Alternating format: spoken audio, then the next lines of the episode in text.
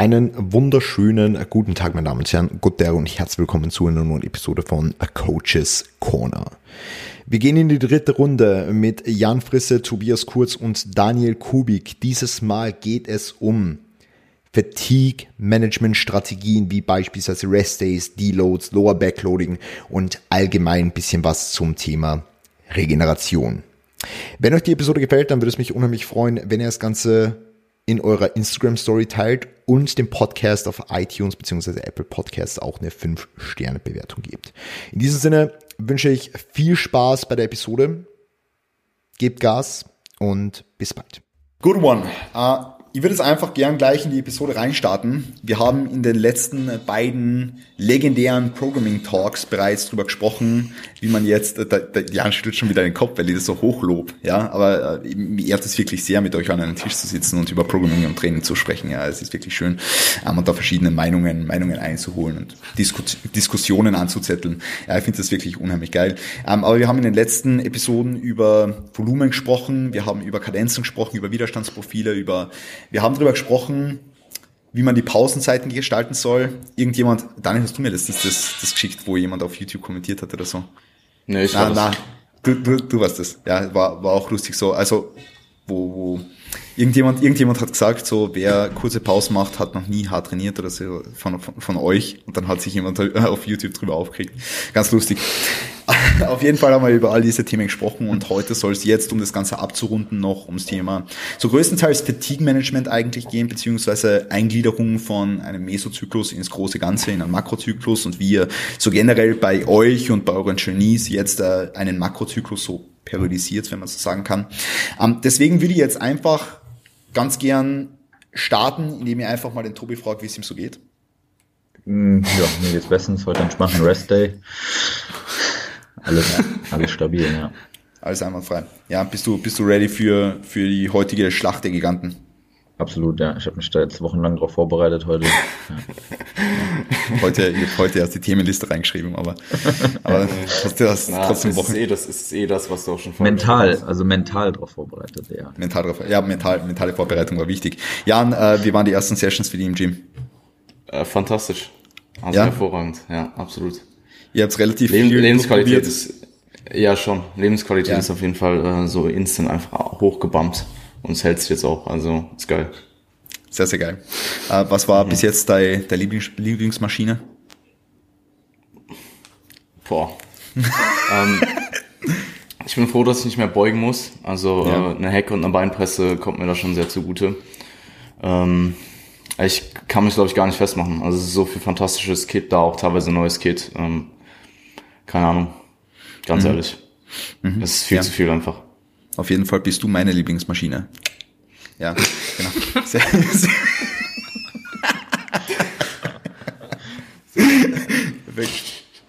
Super. Der Jan feiert äh, die, die, die, die Professionalität dieses Podcasts. Ja, ja ist gut. gut. Äh, Daniel, wie geht's mit dem Home Gym? Oh, da. Ja, im Home Gym geht's gut. Ich bin jetzt zum Gymstart auch langsam fertig. Ja. Also eigentlich top. Nee. ähm, ja, morgen, also Status Quo haben wir 26. Mai Mittwoch. Morgen Donnerstag kommen die letzten Maschinen und ich denke Mitte Juni kriege ich dann noch mal ein bisschen was an Scheiben und ähm, Kurzhandel-Equipment.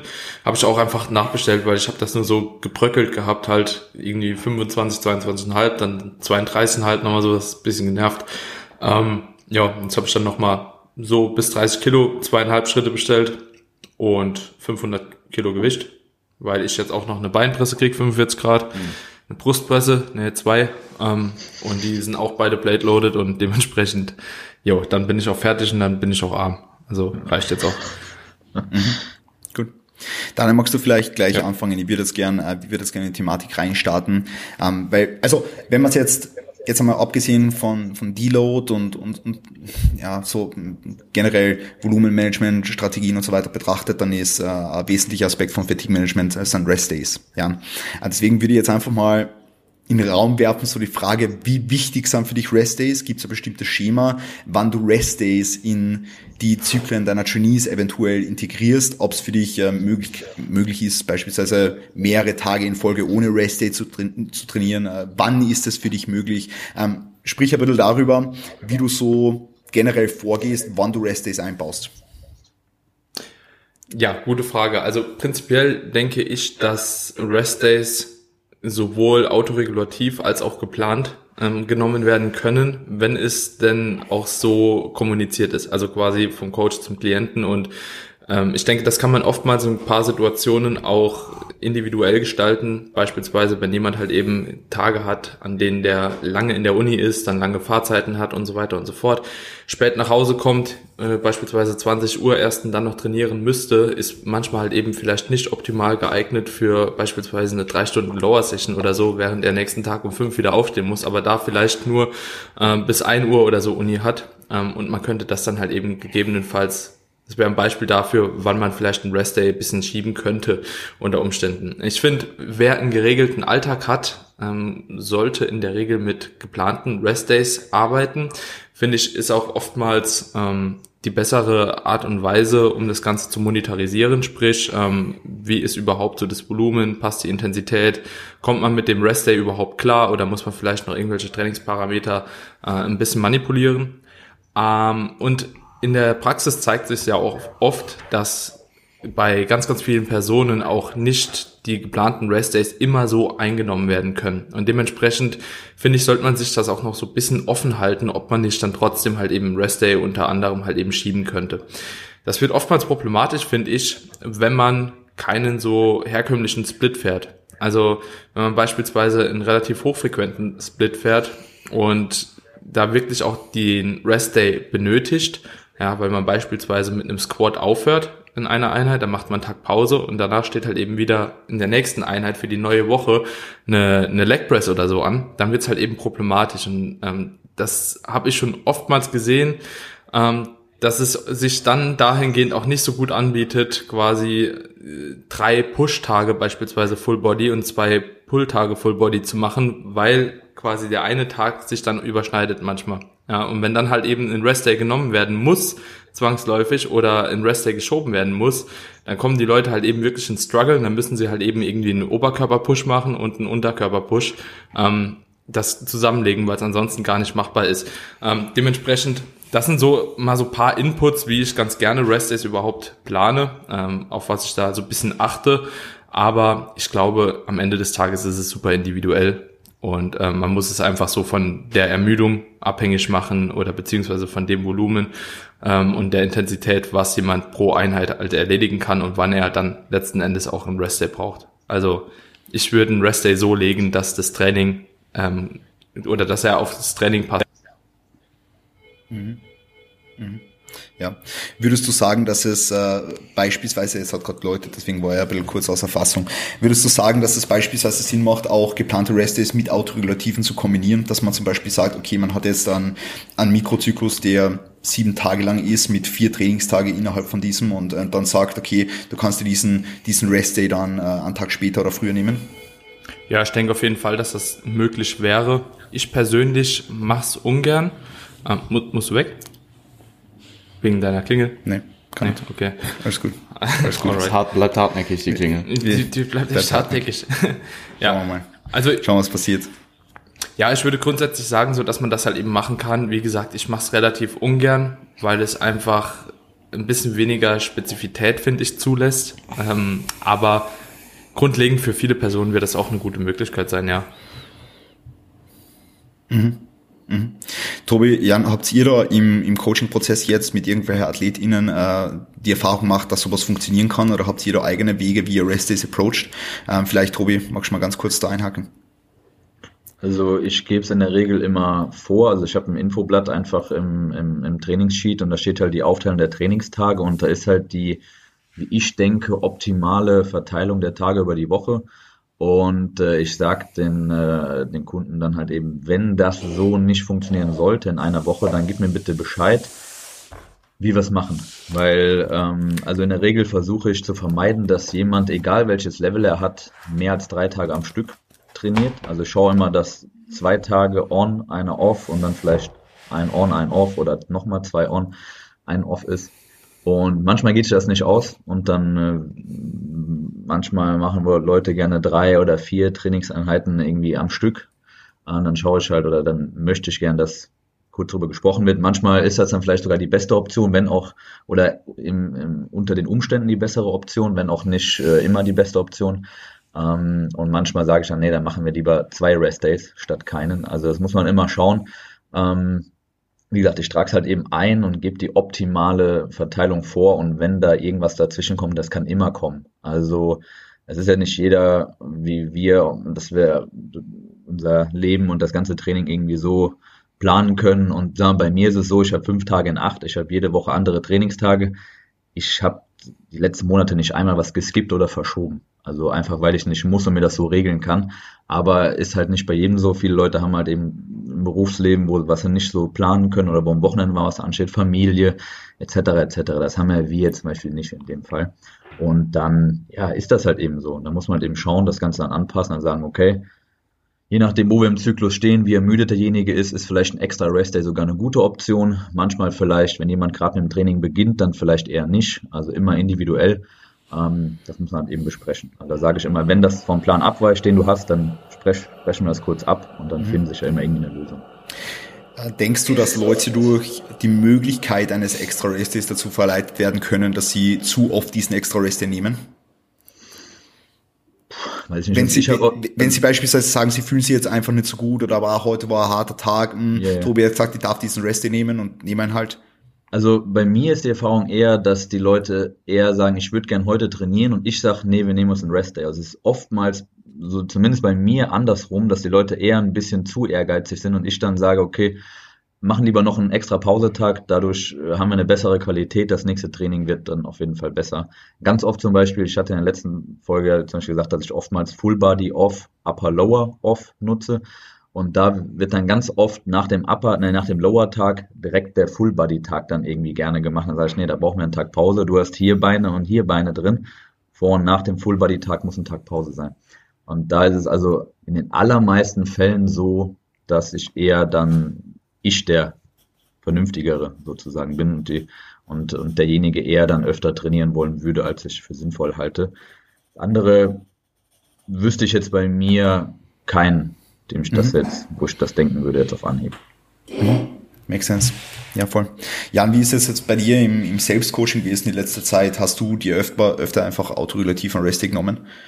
Ähm, wenn du, wenn du gemerkt hast, dass beispielsweise Fatigue akut an einem Tag besonders hoch war oder dass du vielleicht einmal wirklich schlecht geschlafen hast und total geredet warst oder irgendwie so, wie hast du das jetzt gemanagt und hast du, hast du darauf zurückgegriffen? Äh, ich habe tatsächlich ähm, hier und da mal ähm, einen extra Rest Day eingeschoben. Äh, das hatte dann unterschiedlichste Gründe. Das kann einfach sein, wenn extrem viel Arbeit anstand und es sich einfach nicht ausgegangen ist, in das Gym zu fahren, wo ich hier eben vorher trainiert habe. Ähm, oder wenn ich jetzt auch einfach eine Diät gemerkt habe, dass vielleicht zu dass ich einfach zu, zu, äh, ähm, zu Fakt noch war. Ähm, ich mache es tatsächlich sehr ähnlich wie, ich mache es eigentlich ähm, sehr ähnlich wie Tobi und ähm, Daniel. Also in der Regel gebe ich es vor und du hast einen festen Mikrozyklus und die Rest Days haben da ja auch einfach ihren Sinn. Also es ist meistens nach einer Session, die sehr axial belastend ist ähm, und die dich in der Regel auch sehr stark ermüdet. Also meinetwegen eine Lower Session oder eine, eine GK Session oder, oder sowas, wobei ich GK relativ ähm, selten programme. Aber jetzt zum Beispiel nach einer Lower Session brauchst du in der Regel einfach deinen Rest Day. Und ähm, so wie da das, das Beispiel, was Daniel genannt hat, war perfekt eigentlich. Wenn Sonntag aufkommt, wo es einfach deutlich sinniger ist, am nächsten Tag zu trainieren, dann trainier am nächsten Tag. Dann schreibst du mir kurz, wir kommunizieren das aus, wir klären dann, wie, der, wie die restliche Woche trainiert wird, so wie Tobi, äh, so wie ähm, ja doch äh, Tobi das auch macht und dann ähm, finden wir da eben eine Lösung, äh, die dann halt akut geklärt wird. Mhm.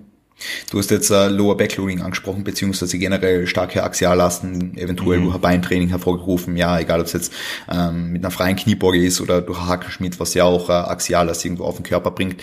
Ähm, würdest du immer sagen, dass es beispielsweise rundherum um so eine Session Sinn macht, äh, mit, mit, mit Rest Days zu arbeiten?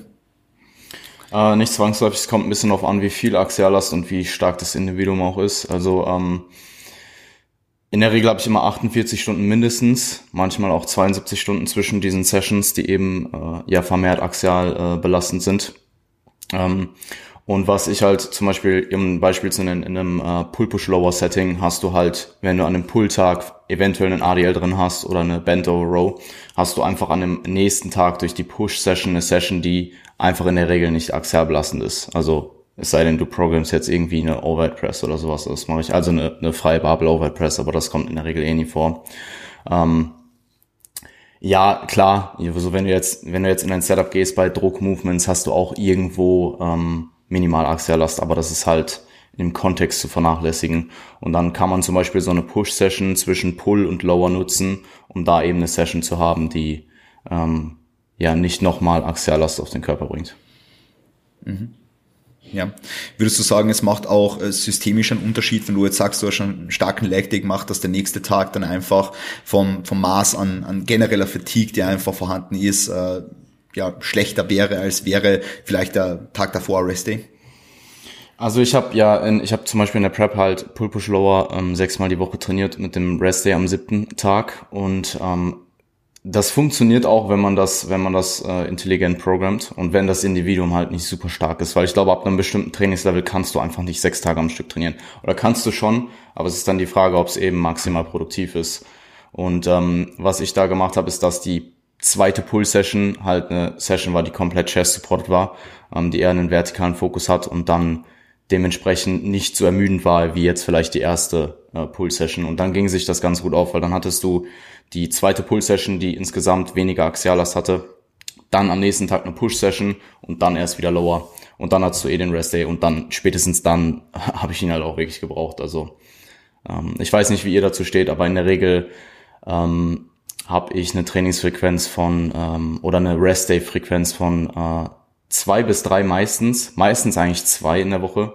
Ähm, also wenn man jetzt von einem sieben Tage Mikrozyklus ausgeht und nicht davon ausgeht, dass man das irgendwie verkürzt oder verlängert, ähm, aber zwei Tage auf sieben Tage und äh, es kommt auch mal vor, dass es drei sind ähm, und ganz selten kommt es auch mal vor, dass es nur einer ist. Mhm bin ich eigentlich voll bei dir. Also ich mache es mhm. ich mach's jetzt genauso, also mit der, mit der Rest-Day-Frequenz, beziehungsweise dann generell Pendant jetzt äh, mit, mit der Trainingsfrequenz. Das ist ungefähr, also wenn es jetzt auf die Trainingsfrequenz bezogen ist, äh, bei vier bis fünf Mal in einem siebentägigen Mikrozyklus halt. Ähm, wobei ich sagen muss, dass ich auch relativ oft auf einem achttägigen oder zehntägigen Mikrozyklus ja, ja, ähm, unterwegs ich bin. Ja. Hab's jetzt einfach der Einfachheit halber auf sieben Tage runtergesplittet. Und bezüglich Produktivität, ich sag mal so, ähm, ich war schon sehr, sehr träge und sehr müde nach dieser ersten Lower Session. Ähm, aber die Pull Session an sich war trotzdem noch produktiv. Es war dann eher so, der gesamte systemische Zustand war nicht so on point an dem Tag. Und wenn ich aber dann in der Einheit drin war und die Einheit trainiert habe, dann ging das schon. Also mhm. ja, da muss man dann halt einfach schauen, ob das Individuum produktiv trainieren kann in so einem Environment, sage ich mal. Ja. Mit, mit den Umständen. Ja Voll. Und ich meine, dadurch, dass du jetzt äh, Lower Backloading im Sinne vom Leg Day auch angesprochen hast, ich finde, das macht einen gravierenden Unterschied, eben was für Lower Backloading ist. Weil beispielsweise, mhm. wenn du jetzt, wenn du jetzt ein Hexquad machst und am nächsten Tag am Bent Over Row gut tolerieren kannst, mhm. ist das vielleicht noch eher, ähm, eher Absolut. gut, gut umsetzbar, als wenn du jetzt einen freien Barbell Back Squat hast und am nächsten Tag wirklich an, an Bent Over Row mhm. mit, mit viel Momentum oder sowas und vielleicht am Push Day, wie du vorher schon gesagt hast, so ein Standing Barbell OHB oder sowas. Ja, also müssen wir halt im Gesamtkontext auch Exercise Selection wise äh, sprechen. Ja. Voll. Absolut, ja. absolut. Und auch alle anderen Trainingsvariablen, die halt einen Einfluss auf Vermüdung haben. Also alle. Voll. Also ich, was hier jetzt im, ich weiß nicht, ob es euch genauso geht, aber was ich jetzt im Home-Training ähm, mit, mit vielen KlientInnen äh, herausgefunden habe, ist einfach, dass oftmals mehr Lower Backloading toleriert werden kann, als man zunächst gedacht hat. Ja, jetzt haben wir ganz abgesehen davon, dass es vielleicht optimal ist oder nicht optimal ist, jetzt im Kontext natürlich von, von die, von die Umstände, wie sie einfach gegeben waren, was jetzt wahrscheinlich so produktiver, wenn jemand nur einen Langhantel hat und ähm, sonst nicht viele Möglichkeiten, dann macht Sinn, äh, diese, diese Jugend natürlich zu integrieren. Aber habt ihr auch irgendwie festgestellt, dass ihr jetzt äh, in, über diese Home Training Period ähm, ja, dass, dass, dass viele KlientInnen äh, mehr Lower Backloading toleriert haben, als sie es vielleicht sonst vorher im Gym gemacht haben? Jan vielleicht noch? Ähm, also, ob sie, ob sie es mehr tolerieren konnten als vorher. Ja, ob sie es im Home-Training mehr toleriert haben. Ähm, ich muss sagen, also ich habe sehr oft einfach das vorherige Programming übernommen und ähm, Übungen ausgetauscht, die halt zur Verfügung waren und dann halt geschaut, dass der, dass das, der, der Einstieg ins Home-Setting vielleicht ein bisschen ähm, ein bisschen konservativer ähm, vonstatten gegangen ist, weil wenn du jetzt äh, zum Beispiel nur Beintraining oder primär Beintraining mit Maschinen machst und dann halt in ein Setting kommst, wo du nur noch frei squattest, dann willst du halt, dass das Individuum ein bisschen leichter einsteigt. Ähm, ich muss tatsächlich sagen, dass viele mir auch berichtet haben, dass sie, ähm, dass sie jetzt eher Probleme haben, ihr, ihr Low Backloading über die Woche zu recovern als vorher. Ähm, und dass ich jetzt zum Beispiel auch mit dem äh, Engländer, der vor einem Monat oder wann oder halben, halben Monat zurück ins Stream gekommen ist, ähm, dass er mir in den ersten paar Wochen gesagt hat, ich kann viel, viel mehr, also ich fühle mich viel, viel besser, obwohl wir rein volumentechnisch genauso gefahren sind wie vorher in dem Home-Setting auch. Ähm, und ja, da muss man halt einfach schauen, wie äh, die, die Übungsauswahl dann im Gym oder eben im Lockdown, wobei das jetzt hoffentlich äh, auch für Deutschland dann bald äh, gelöst ist, ähm, wie, was für einen Einfluss das auf, auf die, äh, auf die Regenerationskapazitäten hat. Mhm. Ja, cool. Daniel, würdest du sagen, dass äh, für manche Individuen äh, vier Trainingstage in Folge Sinn machen? Ja, ja, auf jeden Fall. Also ich, ich denke, man kann auch sechs Trainingstage in Folge programmen und es macht Sinn. Man kann auch gar keine äh, Trainingspause machen und es macht Sinn. Siehe Brosep, der hat ja auch eine Zeit lang einfach mal ohne mhm. Pause, glaube ich, irgendwie zwei Monate oder so trainiert. Das war auch schon sehr wild. Es kommt natürlich einfach darauf an, wie du deinen oder die einzelnen Einheiten halt gestaltest. So, wenn du immer wieder halt eben Tage hast, die dich da so ein bisschen nochmal äh, runter skalieren, sage ich mal, von der Ermüdung, dann mhm. ähm, hast du da schon die Möglichkeit, auch eine längere Zeitperiode ohne Trainingspause zu machen. Ähm, ob das jetzt so das Beste ist oder nicht, das ähm, ja, sollte dann jeder für sich selbst irgendwo evaluieren, aber ich denke schon, dass das auf jeden Fall möglich ist, klar. Mhm. Würdest du sagen, dass beispielsweise ein, ein Tag, an dem du Arme trainierst, als Rest gewertet werden kann? Puh, es, es kommt drauf an. Ein Tag, an dem ich Arme trainiere, ja. Ein Tag, an dem jemand anders Arme trainiert, nein. Also so, ich habe acht Sätze Arme und trainiere die auf API 8 und 9 und jemand anderes, der macht wahrscheinlich 20 und trainiert die halt bis Muskelversagen. So, ähm, Für mich wäre es kein Restday, weil ich Bizep-Training abgrundtief hasse beispielsweise. Also ich finde das auch so hart anstrengend, gewisse Übungen. Also im Barbell Curl oder so, das ist für mich wirklich die Hölle. Also es ist wirklich sauschmerzhaft, wenn man den richtig ausführt. Ähm, und das wäre für mich auf jeden Fall auch systemisch ermüdend. Ne? Das kommt, glaube ich, auch so ein bisschen drauf an, wie viel Spaß ein gewisses Training auch macht, ne? Um ja, mit welchem Intent man, glaube ich, auch so ein bisschen da reingeht. Und davon würde ich das abhängig machen und nicht unbedingt ähm, jetzt von der Muskelpartie an sich. Jan, wolltest du was sagen? Kann ich, kann ich da kurz einhaken? Ja, ja das, was, das, was Daniel gesagt hat, macht, äh, ist super wichtig, ähm, die mentale Komponente bei dem Ganzen, weil ein Rest Day, selbst wenn du einen leichten Trainingstag hast, der vielleicht einfach nicht so invasiv ist, du gehst halt trotzdem ins Gym, du hast den Weg ins Gym, du bist im Gym, du trainierst. Ähm, und gerade wenn du jetzt zum Beispiel auch das äh, Bizeps-Training nicht magst, dann ist das natürlich auch erstmal Überwindung, das kostet dich Willenskraft und das ist kein Tag, wo du zu Hause liegst und entspannst oder zumindest was anderes machst als Training. Sei mal dahingestellt, wie viel du dann an einem Restday wirklich auch restest. Ähm, wobei man da schon sagen kann, vielleicht wenn äh, Bodybuilding eine Priorität ist, dass man sich auch aktiv Zeit an den Restdays rausnimmt, um wirklich zu resten und nicht, hey, mein Restday besteht daraus, zwölf Stunden vorm Rechner zu sitzen und am Ende bin ich halt komplett am Ende so. Ähm, ja, die mentale Komponente spielt da definitiv mit ein und äh, so, sollte man nicht vernachlässigen. Und ähm, wenn man eben jetzt, wie, wie Daniel das auch gesagt hat, über, über drei Tage meinetwegen am Stück trainiert, dann machen da leichtere Sessions oder zumindest Sessions, die einfach nicht so ermüdend sind, sehr viel Sinn, diese halt strategisch über den Mikrozyklus so zu platzieren, dass sie halt nach Tagen sind, die dann wieder ermüdender sind. Wie meistens halt Unterkörpertraining oder mhm. tendenziell eher Pull als Push. Mhm. Ja, voll ja, Push-Training geht, geht dann mental auch leichter von der Hand. Ähm, als jetzt irgendwie, wie du schon sagst, ein, schwerer Hinge oder schwerer, schwerer Row als, äh, oder schwere äh, Leg Session, ja. Absolut. Also ich kann auch nach einer Lower Session am nächsten Tag nichts machen. Also mhm. der Gedanke da halt zu trainieren ist für mich halt einfach nicht drin. So. Mhm. Ja. Zumindest mit dem Lower Setting, was ich jetzt aktuell fahre. Mhm ja, ist, das muss man halt einfach das große Ganze sehen. Und wenn es für mhm. die so, so derzeit funktioniert, ist, glaube ich, ganz cool. Absolut. Ja, voll nice. Ja, äh, machst du, Entschuldigung, noch ganz kurz, äh, machst, machst du jetzt gerade auch autoregulativ Rest Days? Ja? Ich? Ja. Ähm, nee, ich habe äh, jeden vierten Tag einen Rest Day, also okay, ich trainiere Pull Push Lower. Ja. Und ähm, wenn ich halt, also wenn ich merke, dass ich einen extra Rest Day brauche, dann schiebe ich ihn ein.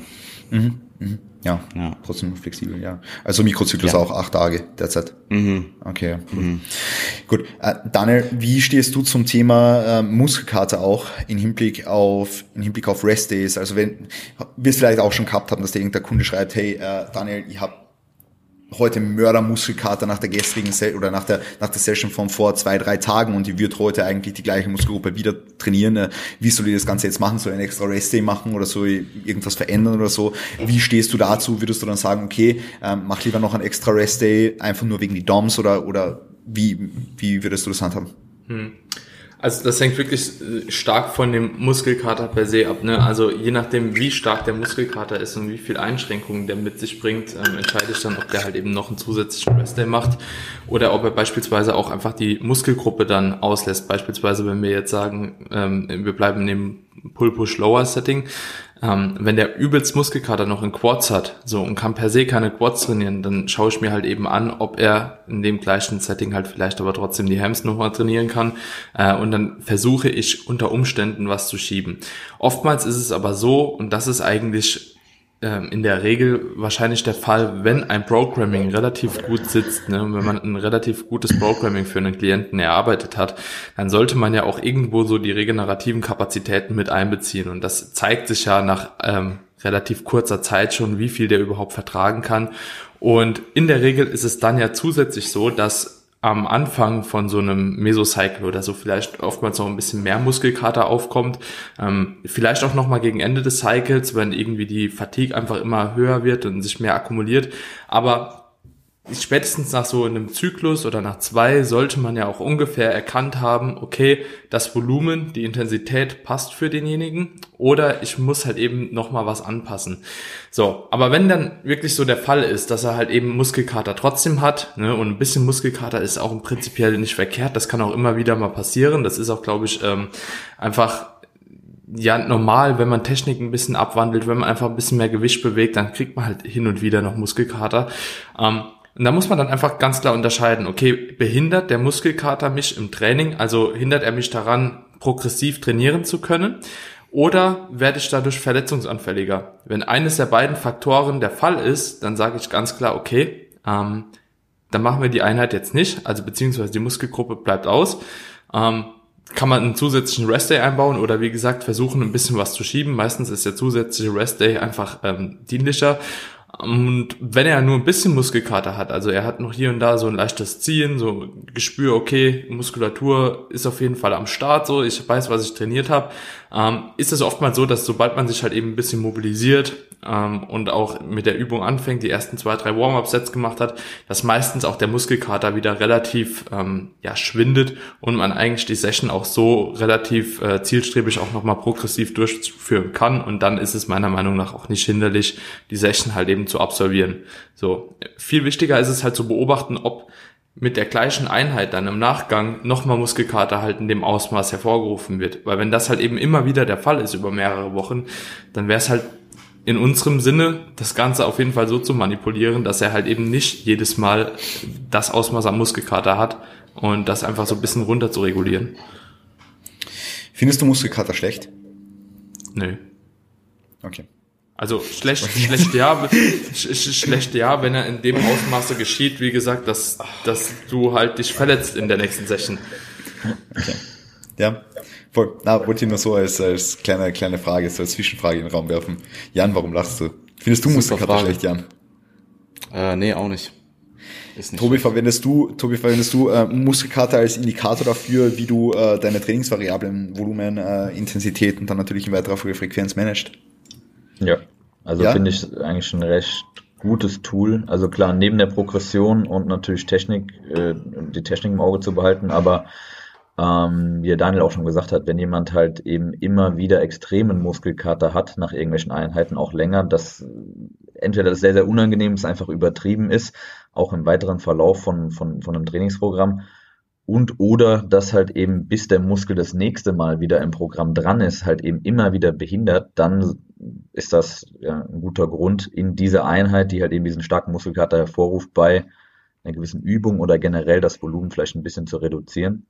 Ähm, oder wenn jemand halt, wenn die Progression zwar passt, ähm, aber jemand nie auch nur ein bisschen, auch wenn die Gewichte erhöht werden und die Technik passt und alles ist, alles passt und der spürt nie am nächsten Tag auch nur so ein bisschen den Muskel, dann ist das, denke ich, auch ein gutes Zeichen, dass dieser Muskel ähm, noch ja, mehr Kapazität vertragen kann und man dort äh, guten Gewissens noch ein bisschen Volumen äh, vielleicht nach dem Zyklus für den nächsten Zyklus ein bisschen erhöhen kann. Ähm, noch was, was Daniel gesagt hat, oder generell zu der Frage mit Muskelkater und Trainieren. Also ich denke auch, gerade wenn jemand vielleicht neu ins Coaching kommt und er hat neue Übungen, ein neues Programm, viele neue Reize, ähm, dann ist es ja normal, dass man auch bei einer Einheit, die jetzt langfristig oder grundsätzlich nicht so einen starken Muskelkater erzeugt, trotzdem starker Muskelkater kommt. Einfach wegen, wegen neuen Übungen, Bewegungen und, und, und. Und da ist dann halt so, wenn der Muskelkater jetzt nicht extrem brutal ist, dass er wirklich fast bewegungsunfähig ist, ja, sondern der einfach ein bisschen stärkerer Muskelkater, wo der Kunde vielleicht überlegt, okay, soll ich heute trainieren oder nicht? Und es ist am Anfang vom Programm, dann sage ich oftmals, mach dich einfach besonders gut warm, mach vielleicht ein, zwei Warm-up-Sätze mehr und trainiere einfach einmal drüber. Und ähm, dann in weiterer, in weiterer Folge natürlich, wenn das immer wieder vorkommt, wie der Daniel auch schon gesagt hat, dann muss man es anpassen.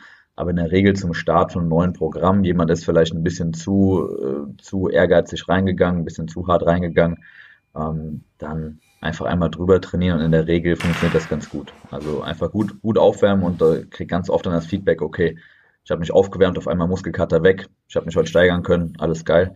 Und ähm, wenn es dann in der weiteren, im weiteren Verlauf der Wochen passt, dann ähm, passt ja alles. Mhm. Daniel hat keinen Bock mehr. Daniel, Daniel hat keinen Bock mehr, geht einfach. Äh, Jan, magst du zum Thema Muskelkater noch was sagen? Äh, ja, es, äh, es wurde ja. eigentlich alles gesagt. Also ich, ich ja, denke, ähm, ich, ich, eine Sache vielleicht, ähm, Muskelkater korreliert so mit ziemlich allem im Training, was sich positiv auf Hypertrophie auswirkt. Und wenn du nie in irgendeiner Weise irgendwas spürst nach deinem Training, dann äh, machst du vermutlich zu wenig. Mhm. Also Oder du machst das, was du machst, nicht, nicht richtig. Absolut. Ja. Aber davon gehe ich aus. Also in dem, in dem, wie, wie, wie ähm, Tobi das auch schon gesagt hat, in dem Kontext, wenn ja. Technik passt, Intensitäten ja, passen, gut. das Programming gut ist und ja. du siehst, eigentlich müsste es laufen und der, dieses, mhm. der, der, das Feedback ist halt, ich spüre nichts danach, dann ähm, würde ich sogar mhm. nachdenken, ja, die Dosis zu erhöhen. Also mhm. gibt da, da ja immer die, die Dosis erhöhen ist immer gut. die Dosis, ja, du weißt, was ich meine. Ähm, die, die Trainingsdosis. Ja. Tobi, bitte.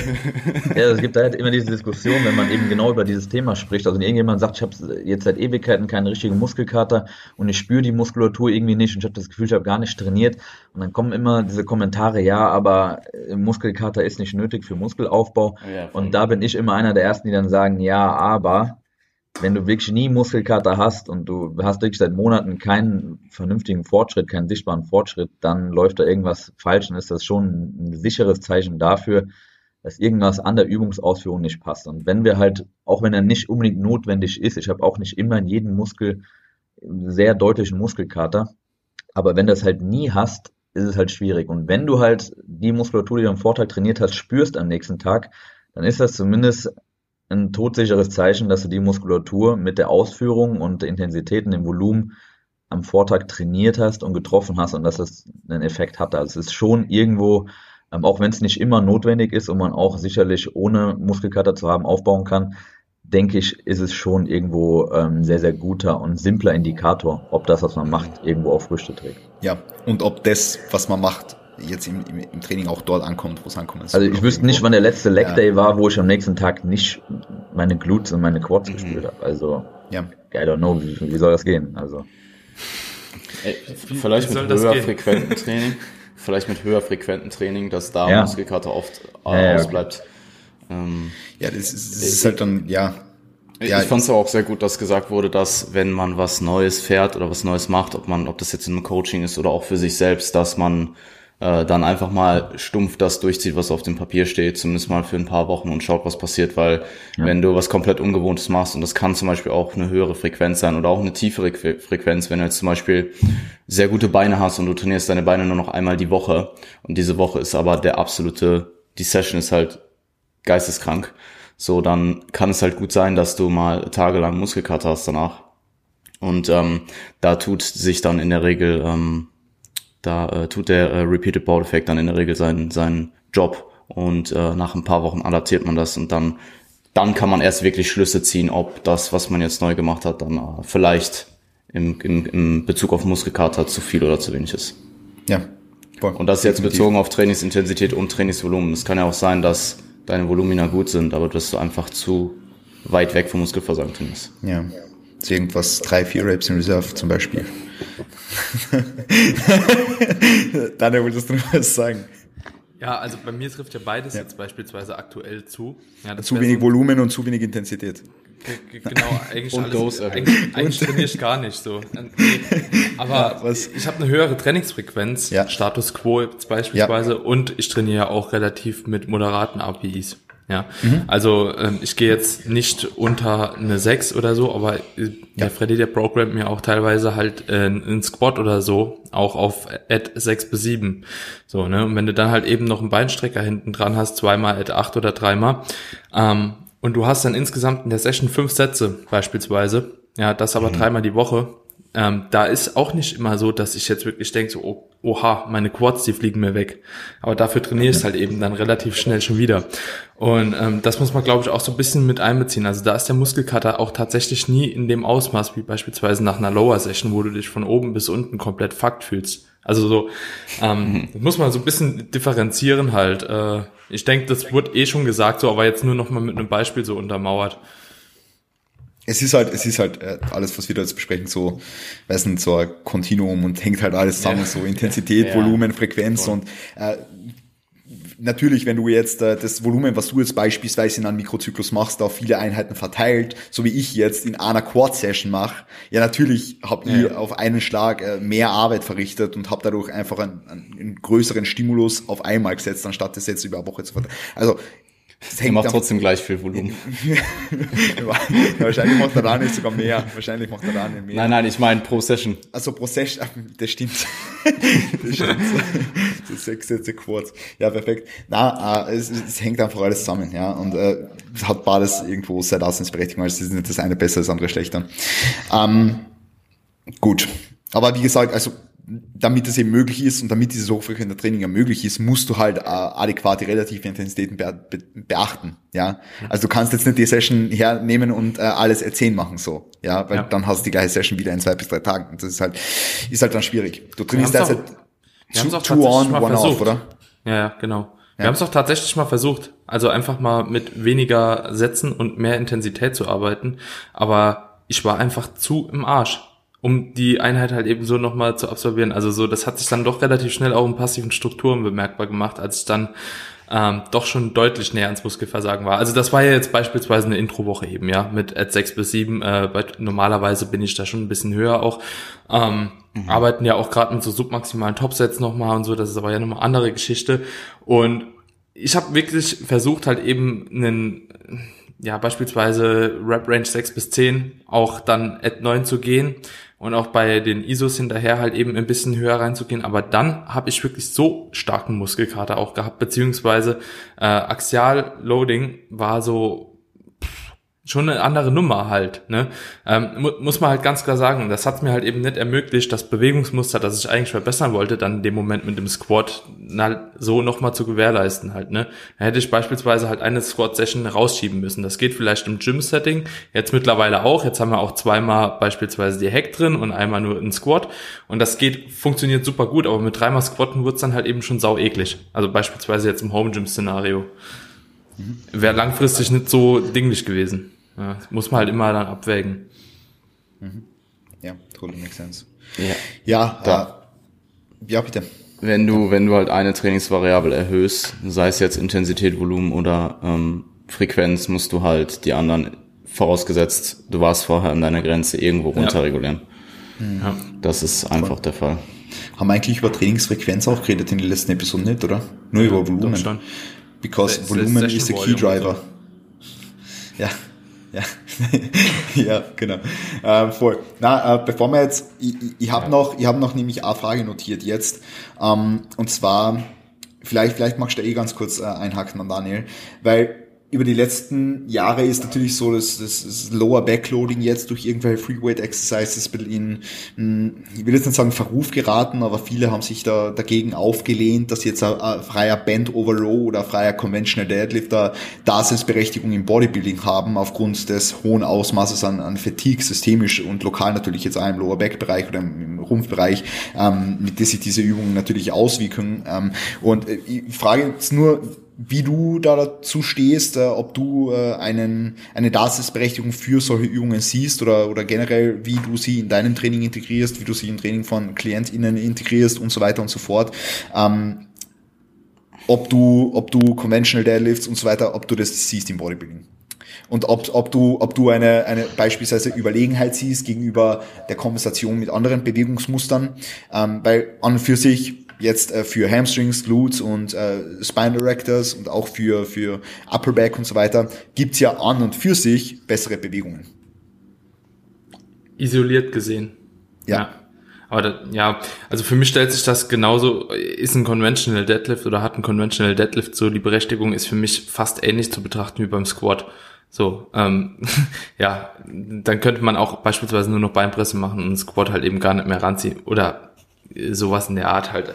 Ähm, für mich hat jede Übung eigentlich, wenn ich ehrlich bin, eine Berechtigung im Bodybuilding. Also jede Übung, so, man muss sie nur halt im richtigen Kontext implementieren in einem Plan.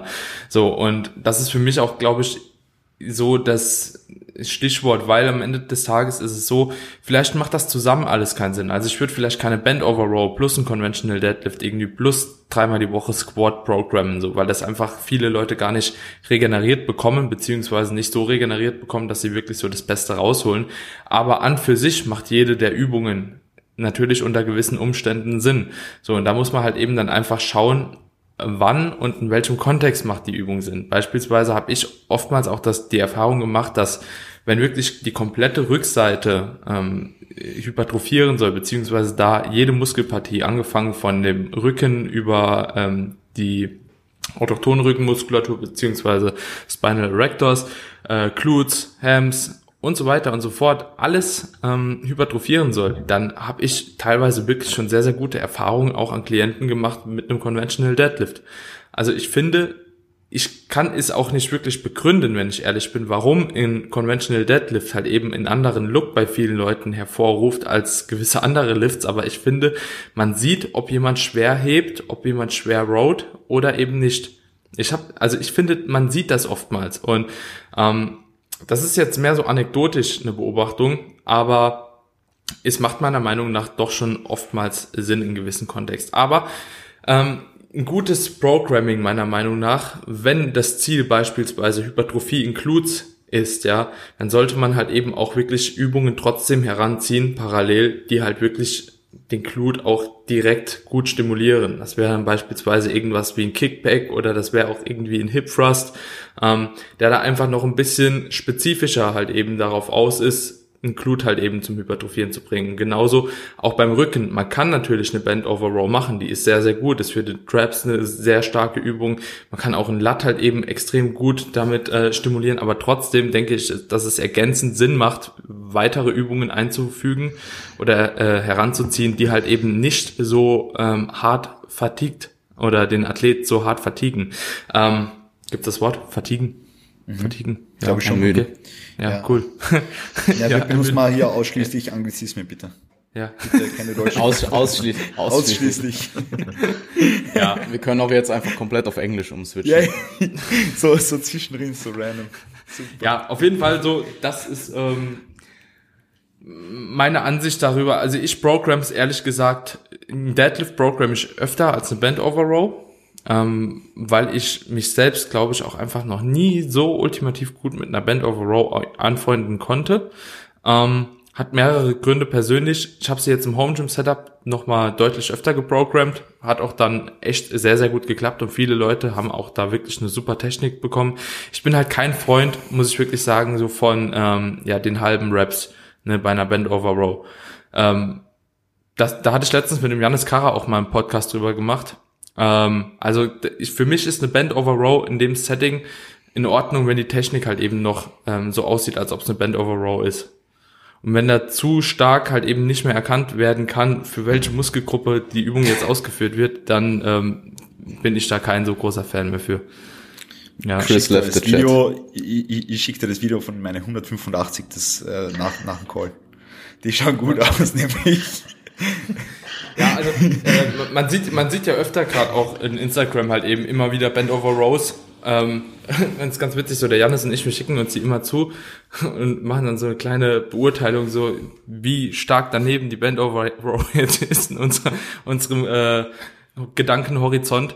Aber am Ende des Tages, ich habe auch mit dem Sandro mal drüber gesprochen, es ist ja auch, wie man eine Übung ausführen will. Also willst du gewisse Teile der Bewegung halt eben einfacher haben, ja gut, dann kannst du halt mit ein bisschen mehr Schwung arbeiten, ne? Wenn du gewisse äh, andere Teilbewegungen halt spezifizieren möchtest, ja.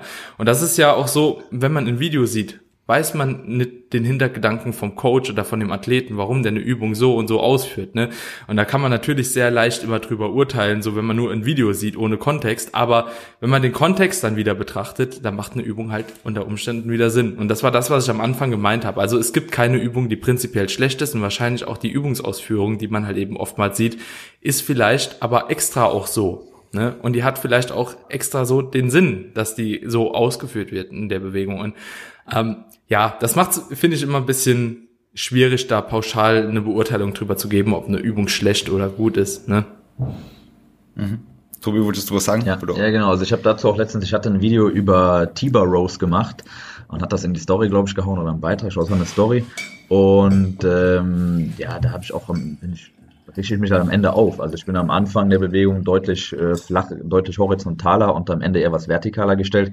Und dann kam halt irgendwie eine Nachricht, ähm, ja, ob ich dann nicht zu aufrecht stehen würde am Ende. Ich habe dann nur gefragt, zu aufrecht wofür?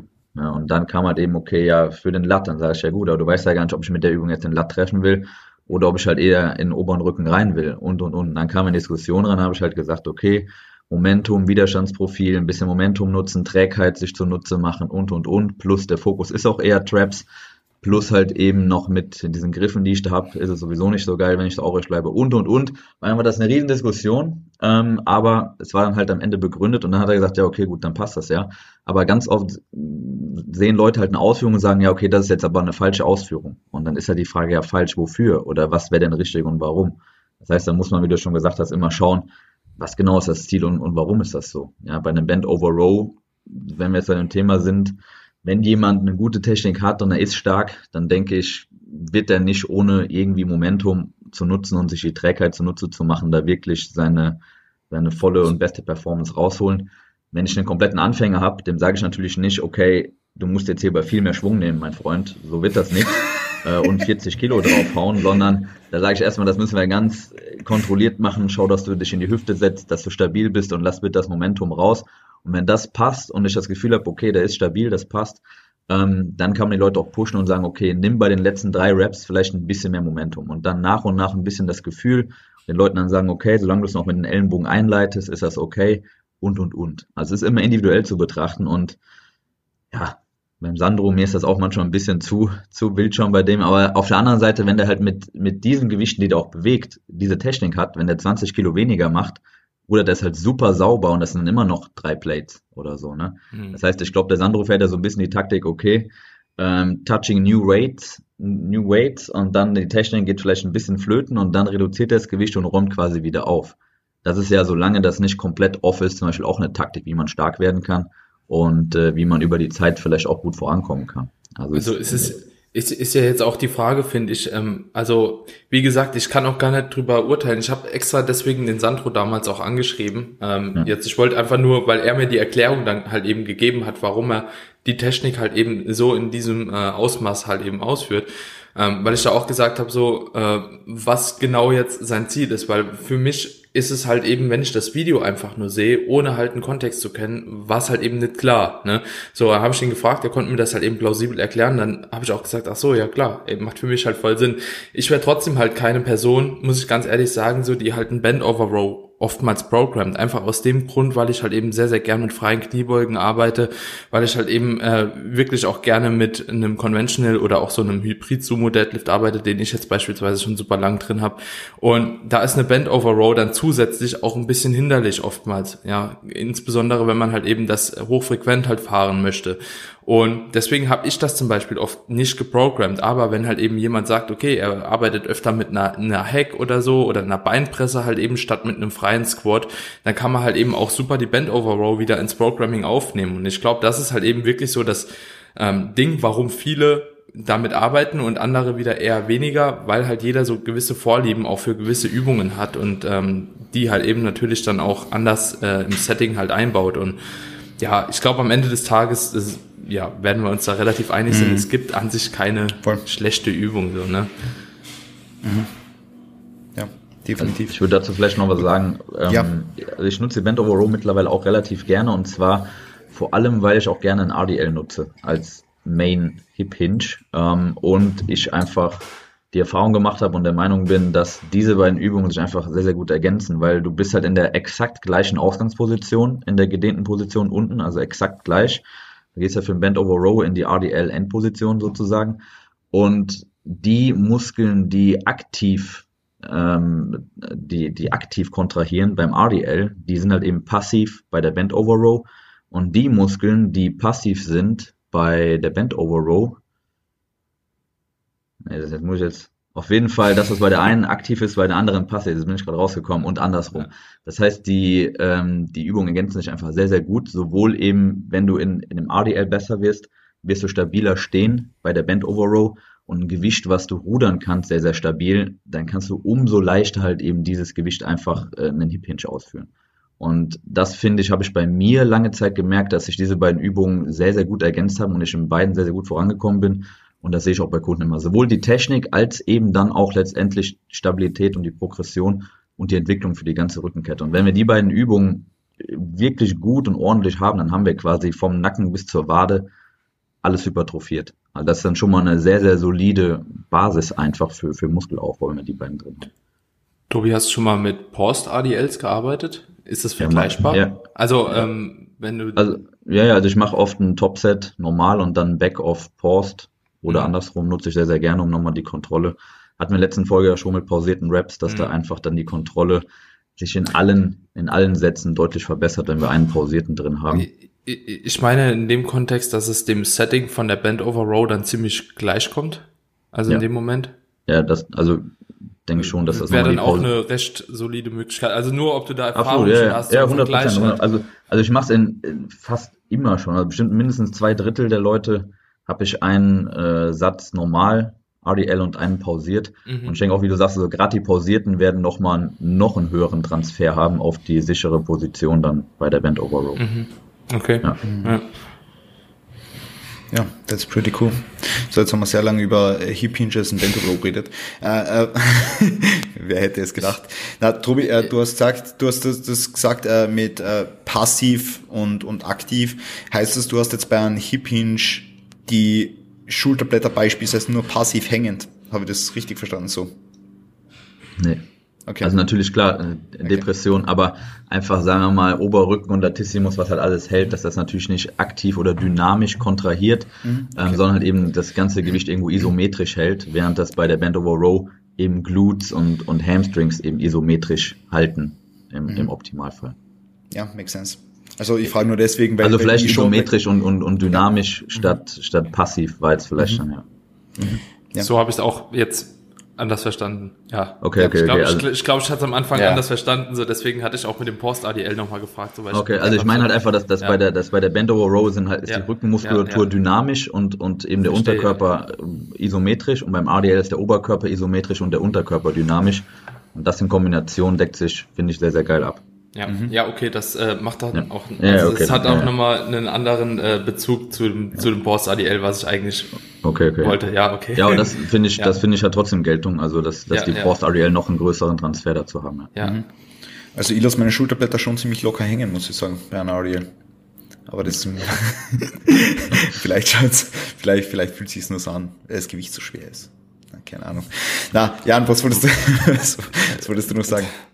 Daniel hatte gesagt, ähm, dass man Leuten ansieht, ob sie schwer heben und äh, rudern. Und ich glaube, in dem Kontext ist noch wichtig zu sagen, dass Heben auch, wie Tobi schon gesagt hatte, auch einen ADL bedeuten kann oder einen SLDL. Also es ist nicht wichtig, dass ihr jetzt zwangsläufig mal einen Conventional Deadlift nutzt.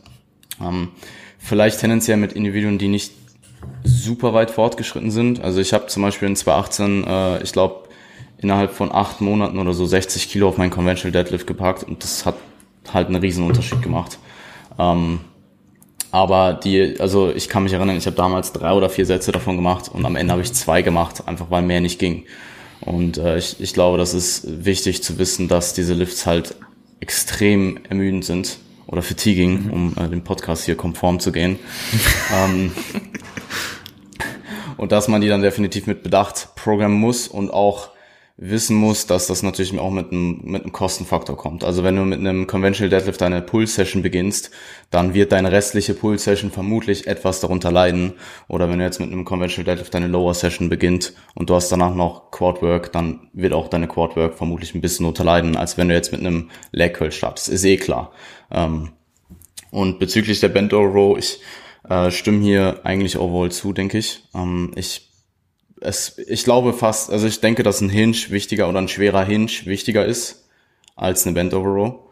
Ähm, und du mit einem, wenn du schwer hinged, vielleicht dann auch zweimal die Woche, anstatt Bend Over Row und Hinge, einfach zweimal die Woche hingen und ansonsten eben auch äh, Upper Back dominant ruderst, ähm, dass du auch so sehr, sehr weit kommen kannst. Also ich, ich denke, wir sind uns hier eh, eh einig, wenn du jetzt eine Bend Over Row geprogrammt hast, dass du noch äh, Latch-spezifischer trainierst äh, mit anderen Ruder- und ähm, Latzug-Varianten. Und ähm, ja, den oberen Rücken kannst du dir halt auch mit anderen Rudervarianten abholen. Und ich glaube, da ist ein Hinge in Bezug auf Physikentwicklung einfach wichtiger. Mhm. Ja, macht definitiv Sinn. Sehr cool. Ja, nice. Äh, ich würde sagen, wir sprechen als nächstes so weiterführend von Rest Days, vom ersten Thema, was, was, super, was wir jetzt in der ersten Stunde besprochen haben. Ähm, gehen wir weiter zum, zum, zum übergreifenden Deload, ja, also einfach Phasen mit weniger Belastung, äh, die nach an, die nach an oder im Zuge von einem Mesozyklus ansteht, nach einigen Akkumulationswochen oder whatever. Ähm, da jetzt einmal als erste Frage, Daniel, autoregulativ oder, ja bitte. Ich, ich, mir kam gerade wieder der Gedanke auf, so was du dir eigentlich dabei gedacht hast. Wir so, brauchen doch noch eine die, fünfte Episode. Als, als du die, die, die Episode, also so die Programming-Episode aufgestellt hast, so weil du hast jetzt gerade Deloads, Muskelkater, ähm, Rest Days, so Bend over Row, Hinge, also so, wir haben ja schon zwei Folgen gedreht, so ist es ja nicht, ne? Also ist ja jetzt nicht so, als ob wir das, also was hast du dir gedacht, dass du die alle Themen in eine Folge packen willst? Ich weiß nicht. Ja, nicht so viel wahrscheinlich. Ich find's, ich find's, ich find's total schön. Ich find, ich find's, äh, ich find's äh, schön, dass wir jetzt insgesamt quasi sechs Stunden drüber reden, über die Episode, wo wir, wo wir eine Episode machen wollten. Wo, wo ja, wir sind noch nicht ja, fertig halt, ne? Ja, wir sind noch nicht fertig. Also, also wir, wir, Rest Day, äh, traditionelle Deloads. Traditionelle, traditionelle ja, ja. Deloads, genau. Gleich über traditionelle Deloads reden. Ja, voll. Ja. Äh, na, ich würde wirklich sagen, wir sprechen jetzt ein bisschen über Deloads, weil, also die Frage kommt halt immer wieder auf. Also in, in, in Q&As, ihr bekommt alle Fragen zum Thema Deloads, so. Ähm, Daniel, vielleicht äh, so, dein, was, was meinst du? Ja, ich, ich muss nur über die Deload, ich muss nur über die Deload-Frage lachen, weil, ja. also, ja, ich finde es, ich finde es total wichtig. Ich finde es total wichtig, dass man wir das jetzt einmal erklären, weil dann können wir alle auf diesen Podcast verweisen. Es ist total cool, ja. Können wir sagen, okay, wir haben das in diesem Podcast im Zuge einer Stunde erklärt. Ja, ich, ich schicke dann einfach die Episode, ich schicke dann einfach alle Episoden und sag irgendwo dort, in diesen sechs Stunden haben wir über die Lots gesprochen. Ja, das ist perfekt. Na gut. Ja. Äh, Hast du Timestamps? Na, na.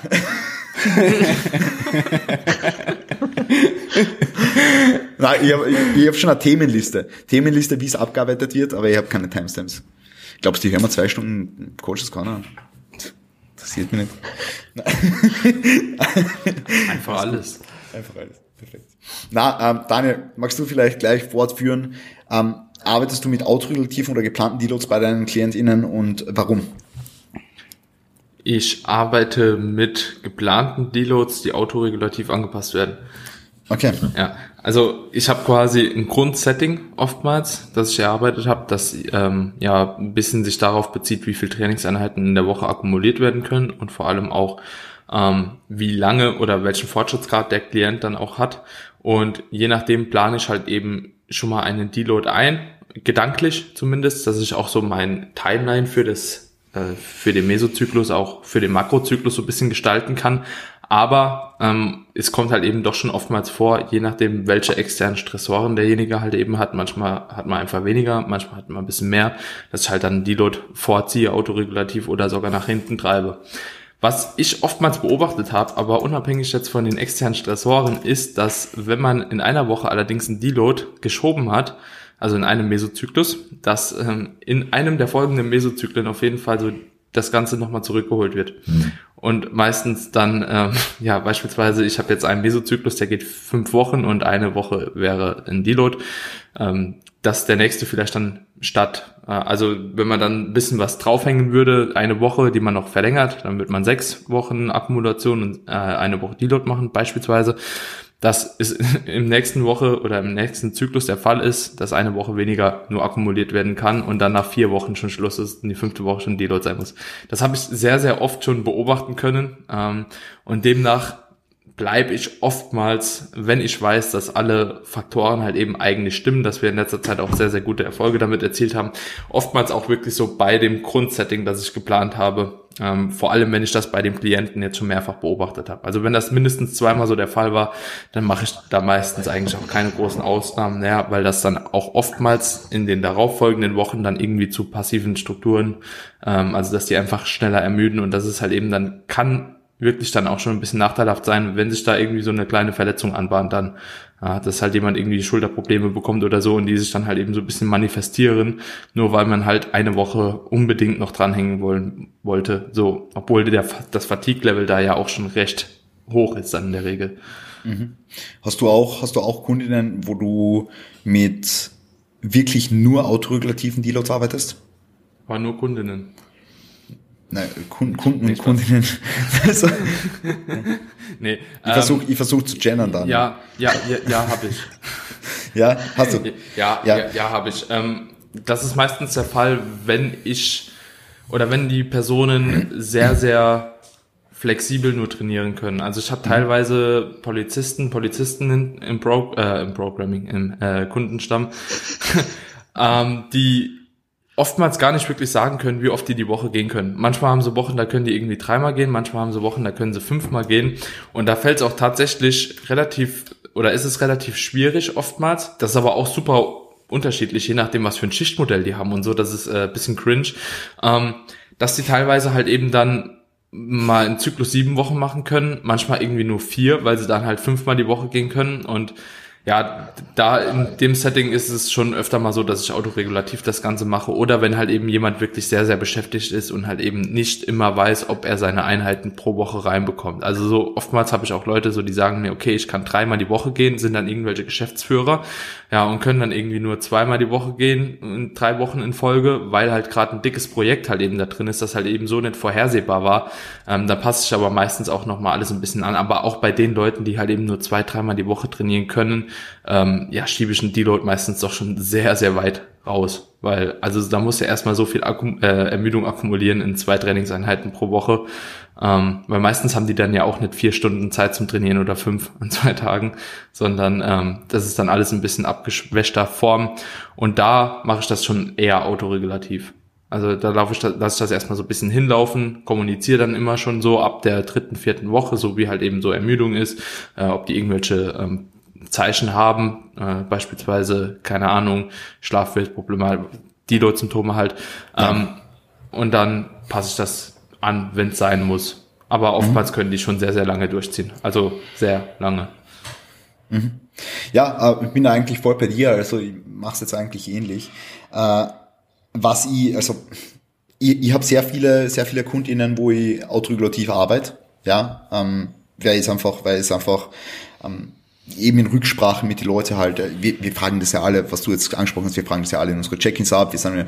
in, in Kontakt mit unseren Kundinnen und so weiter und so fort. Aber ich finde, ich finde so, je, je fortgeschrittener, wenn man das so sagen kann, der oder die Athletin ist oder auch je geregelter die, die Abläufe sind in, in, im, im Tag, in der Woche und so, desto besser kann man geregelte Deloads einbauen. Ja, mhm. weil wenn jetzt jemand, wie du schon gesagt hast, wenn jetzt jemand äh, Schichtdienst hat, ähm, dann, dann, dann, dann ist es einfach, extrem schwierig, Fatigue adäquat zu managen, weil die Wochen total variabel sind. Ja, es gibt Wochen, die sind äh, von Stresslevel, ne, beschreiben wir es einmal auf einer Skala von 0 bis 10, es gibt Wochen, die sind so 9 von 10 und dann gibt es Wochen, die sind 3 von 10. Ja, und dementsprechend kann halt eine Mesozyklus, kann mal sechs Wochen lang sein, der nächste Mesozyklus vielleicht nur vier Wochen lang. Ja, ähm, dementsprechend macht es da in so einem Szenario für mich viel mehr Sinn, autoregulativ zu arbeiten, als beispielsweise, wenn jemand jetzt Online-Coach ist, ähm, seine, seine, seine Sachen einteilen kann, ähm, genau einteilen kann, wann er trainiert, wie er, wie er schläft und so weiter und so fort ähm, und dann eventuell noch weiter fortgeschritten ist, sodass die Wichtigkeit einfach von einem, von einem, von einem geregelten Deload in, in regelmäßigen Zeitabschnitten noch zunimmt. Ja, Also ich weiß nicht, wie du es jetzt siehst, beispielsweise Jan, ähm, ob du das jetzt ob du das jetzt so ähnlich machst oder du, du arbeitest ja, was ich weiß, relativ viel mit geplanten Deloads. Ich weiß nicht, ich wirf das jetzt einmal so im Raum, ähm, aber gib mal du Bescheid, wie du das so handhabst mit deinen Kunden. Also grundsätzlich ähm, fahre ich einen, äh, also das Individuum bekommt einen proaktiven Deload geprogrammt, aber ähm, das wird dann halt auf den Deload zugehend halt kommuniziert. Also wenn äh, der oder diejenige ähm, immer noch Kapazitäten hat zu trainieren und sich immer noch gut fühlt und auch die ganzen anderen ähm, die ganzen anderen Variablen, die in der, in der Regel eher ähm, mit hoher Trainingsermüdung einhergehen, ähm, noch im Check sind, dann ja verlängere ich halt den äh, Mesozyklus.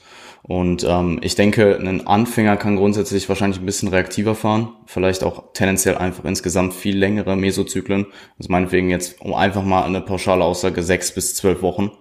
Ähm, während jemand, der fortgeschrittener ist, ähm, vielleicht eher irgendwas zwischen drei bis fünf Wochen fährt. Drei sehr selten, würde ich sagen. Also drei ist für, für sehr, sehr starke, weit fortgeschrittene ähm, Athleten oder Athletinnen. Aber ich denke, vier bis fünf Wochen ähm, sind tendenziell so ein, oder vier bis sechs Wochen sind tendenziell eine gute pauschale Aussage für fortgeschrittene Athleten. Ansonsten, ich würde es einfach vereinen. Also ich würde mir proaktiv überlegen, wenn ich mir das Ganze anschaue, wenn ich mir das Szenario des, des Klienten anschaue, wenn ich auch anschaue, was an externen Faktoren drumherum passiert, weil oftmals kann man ja zum Beispiel auch schon vorhersagen, wenn zum Beispiel eine Klausurenphase oder sowas ansteht, ähm, dann eben proaktiv den Deload zu planen und dann reaktiv, äh, um den Deload nochmal äh, zu entscheiden. Ähm, ich habe vorhin traditionelle Deloads gesagt, weil äh, ich mir hier den ähm, Punkt Rest Days oder vier bis fünf oder vier bis sechs Rest Days versus traditionelle Deloads aufgeschrieben habe. Ähm, da würde ich vielleicht noch ganz gerne kurz mit euch drüber reden, ähm, einfach weil ich es interessant finde. Ich denke, ich denke, äh, der Rest Day Approach ist doch ähm, zumindest in unserer Bubble ähm, recht populär geworden und äh, ich denke, da können wir so ein bisschen über Pro, Pros und Cons ähm, sprechen. Was ich noch sagen muss äh, in Bezug auf wenn du jetzt rein reaktive Deloads fährst, ich glaube, oder ich könnte mir vorstellen, dass dann vielleicht die mentale Komponente äh, schwierig werden könnte, weil wenn du nicht weißt, wann es endet, ähm, dann vielleicht hältst du dich zurück und vielleicht, ähm, wenn du weißt, dass jetzt in, in der kommenden Woche der Deload ansteht und du bist schon sehr ermüdet, ähm, dann hast du zumindest so ein, so ein Licht am Ende des Tunnels. Also ich sehe das auch zum Beispiel in Prep-Szenarien mit einem Diet Break, wenn der geplant ist im Vorhinein und du weißt, in zwei, drei oder in einer Woche steht der Diet Break an, dann bist du mental nochmal mehr primed, diese restliche Zeit bis zum Diet Break halt nochmal zu pushen, als wenn du einfach gar nicht weißt, wann irgendwas passiert. Und du bist so ein bisschen, ähm, also du, du bist halt einfach, äh, du, du hast kein festes Zwischenziel, sag ich mal. Also ich denke aber auch, dass es da genauso auch Leute gibt, die dann einfach zu hart oder zu lange pushen. Also die dann einfach sagen, okay, nee, ich bin noch frisch und äh, machen noch ein oder zwei Wochen, würde dann noch länger vielleicht machen, als es vielleicht wirklich nötig und, und auch sinnvoll wäre. Ich denke, das geht in beide Richtungen. Ähm, Gibt es die und die Kandidaten, ähm, die eher zu früh sagen, wenn sie sagen, ich kann aber jetzt nicht mehr, ähm, oder die halt eben nee, sagen, ich bin noch frisch, obwohl sie es vielleicht eigentlich nicht mehr so sind. Ich denke, da ist auf bei, in beide Seiten dann irgendwie die Extremen irgendwo in, mhm, ja, steht die Gefahr. So. Ist ein guter Punkt. Ähm ja, ich, also mit Deloads ist es ähnlich wie mit Rest Days. Du, wenn du dich an deinem Rest Day super fresh fühlst und wenn du dich in deinem Deload super gut fühlst, dann hättest du vielleicht den Deload oder den Rest Day gar nicht gebraucht. So. Und ähm, ich glaube, Also ich meine, ich, also ich lasse zum Beispiel äh, nicht dazu kommen, aber wenn du jetzt immens schlecht schläfst, wenn deine Trainingsmotivation gen Null ist oder zumindest deutlich abgesunken ist ähm, und andere äh, mit, mit Overreaching assoziierte Symptome halt am Start sind, dann, äh, also klar kannst du dich dann immer noch weiter durchbeißen, aber irgendwann kommst du dann halt auch einfach an den Punkt, wo Performance absinkt. Das provoziere ich in der Regel nicht. Ähm, und spätestens dann macht es ja auch einfach zero Sinn mehr weiter zu pushen. Und ich glaube, dass also ich könnte mir vorstellen, dass viele, viele Leute dann auch einfach merken, okay, jetzt ich komme im Training nicht mehr voran, ich habe meine Leistung fällt ab, so ich sollte jetzt mal irgendwie intervenieren und irgendwas machen. Und ich meine, genauso kannst du halt auch sagen, wenn jemand nie deloadet, oder es kommt ja dann auch häufig diese Aussage, hey, ich brauche keine Deloads oder kein Mensch braucht Deloads so.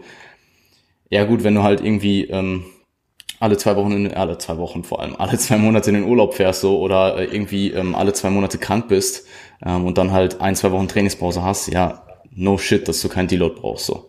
Ähm, aber hier geht's halt wirklich um Leute, die akribisch, langfristig, progressiv trainieren. Und da wirst du um Deloads in der Regel nicht rumkommen. Oder meinetwegen Rest Days. Aber da kommen wir dann ja. gleich noch drauf zurück. Voll, voll. Daniel, wie gestaltest du deine Deloads bei KlientInnen? Unterschiedlich. Also ich ja. habe Leute, bei denen mache ich Stress Days. Ich habe äh, mhm. Leute, bei denen, obwohl, ja, so unterschiedlich ist es gar nicht. Ich habe entweder die Leute, die machen Rest Day. Ich habe mhm. Leute, die ähm, trainieren mit ein bisschen weniger Volumen. Und ich habe mhm. Leute, die machen eine Kombination von beidem. Mhm. Okay. Mit weniger Intensität mache ich eigentlich nie. Beziehungsweise im Sinne der absoluten Intensität. Okay. Gar nicht Aber weniger. Also gar, gar nicht.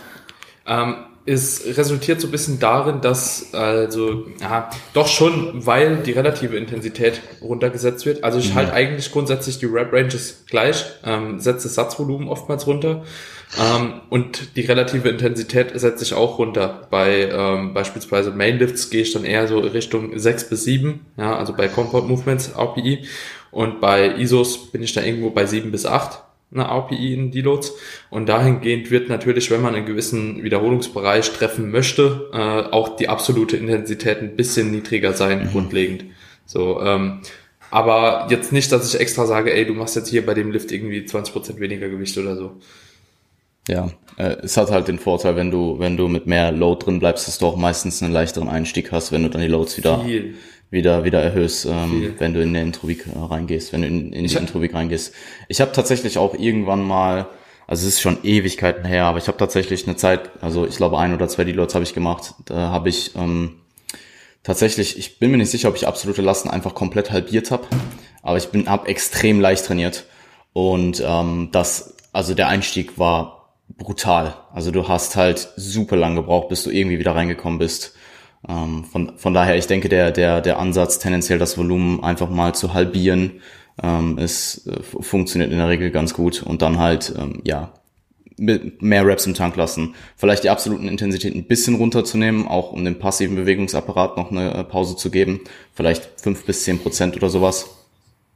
Ähm, mhm. Aber auch hier die Frage, wie deloadet man am besten, ist halt auch so individuell zu betrachten. Und ja, voll, du schaust definitiv. dir eben diese, diese, diese drei oder vier Trainingsvariablen an und, und äh, regulierst sie dann eben runter, sodass du ja recoverst. Darum geht's halt.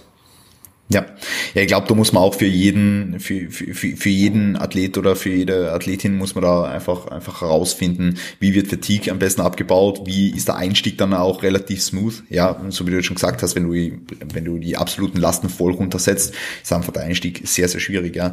Und, und manche enjoyen es halt einfach mehr, eben mehr Rest einzubauen. Dann in dieser Fall, Entschuldigung, äh, manche, manche enjoyen es halt einfach mehr. Ähm, und da würde ich jetzt niemals sagen, okay, ein Train Deload ist jetzt überlegen oder traditioneller Deload, ja, wenn, wenn derjenige einfach auch das Gefühl hat, mentale Fatigue kann vielleicht besser abgebaut werden durch eben mehr Rest Days und so weiter und so fort. Das sind halt alles Faktoren, die muss man beachten. Ja. Ich könnte mir, ja, kann ich kurz bitte, einhaken? Ja. Ja. Ich, könnte mir vorstellen, dass wenn jetzt zum Beispiel jemand dir sagt, dass er in gewissen Bewegungsmuster oder in einer gewissen Muskelgruppe ähm, Probleme im passiven Bewegungsapparat hatte oder hat, dass man dann vielleicht mehr an der absoluten Intensität schraubt. Aber wenn dahingehend sehr wenig oder keine Probleme bestehen, dann würde ich halt probieren, die relativ hoch zu lassen. Weil dann einfach der Einstieg leichter ist. Es kommt halt auch darauf an, Entschuldigung Tobi, ich bleib bei dir, ähm, es kommt halt auch darauf an, was jetzt äh, für, für bestimmte Dinge so der Trigger ist, weil vielleicht ist es einfach generell die, das Volumen auch, vielleicht ist generell die ja. Arbeit, die du, die du verrichtest und deswegen hast du eben, hast du eben vielleicht in dem Moment äh, akute Überlassung, ja, und nicht vielleicht wegen der absoluten Last, die du vielleicht ohne mhm. Probleme bewältigen kannst. Also du musst dann auch ich, ich, ich sage nur, es ist, ist ein sehr, sehr, sehr, sehr guter Approach, nur muss halt da so wie alles individuell betrachtet werden, ja. Ja, vielleicht einfach ein bisschen mehr an dieser Stellschraube schrauben. Also ja. ich würde nichtsdestotrotz trotzdem auch das Volumen, also an den anderen ja. Stellschrauben schrauben. Ja. Ähm, aber dann vielleicht ja. ein bisschen mehr an die absolute Intensität gehen. Ja, makes sense. Ja, voll. Tobi, du wolltest noch sagen. Ja. ja, zu dem Thema. Also ich denke, man kann so oder so machen, kommt immer auf, auf, auf die Person dann an. Ich mache bei allen äh, Kunden, die die deloaden, das sind eigentlich so gut wie alle. Also Daniel hat eben gesagt, wenn du halt Leute hast, die sind halt wirklich nur zwei, dreimal die Woche. Ähm, ob das dann so der Deload in dem Sinne ist ähm, oder wann der dann ist, ist dann halt die Frage. Aber sagen wir mal, Leute, die wirklich oft und intensiv trainieren, dann wird schon irgendwann gedeloadet. Und ähm, ich mache halt bei allen quasi so, ein, so eine Intro-Week. Es kann halt sein, dass wenn jemand nicht so eine hohe Frequenz hat noch nicht super stark ist und nicht so super ermüdende Einheiten hat, dass ich ihm dann keine extra Rest Days machen lasse oder vielleicht nur ein oder zwei und dann halt eben eine lockere, eine lockere Woche mit einem reduzierten Volumen und leicht reduzierten Intensitäten. Bei den meisten aber ist es so, dass ich irgendwas zwischen zwei und vier Rest Days, ganz selten auch mal fünf mache, je nachdem, wie halt eben der, das Ende vom Zyklus war.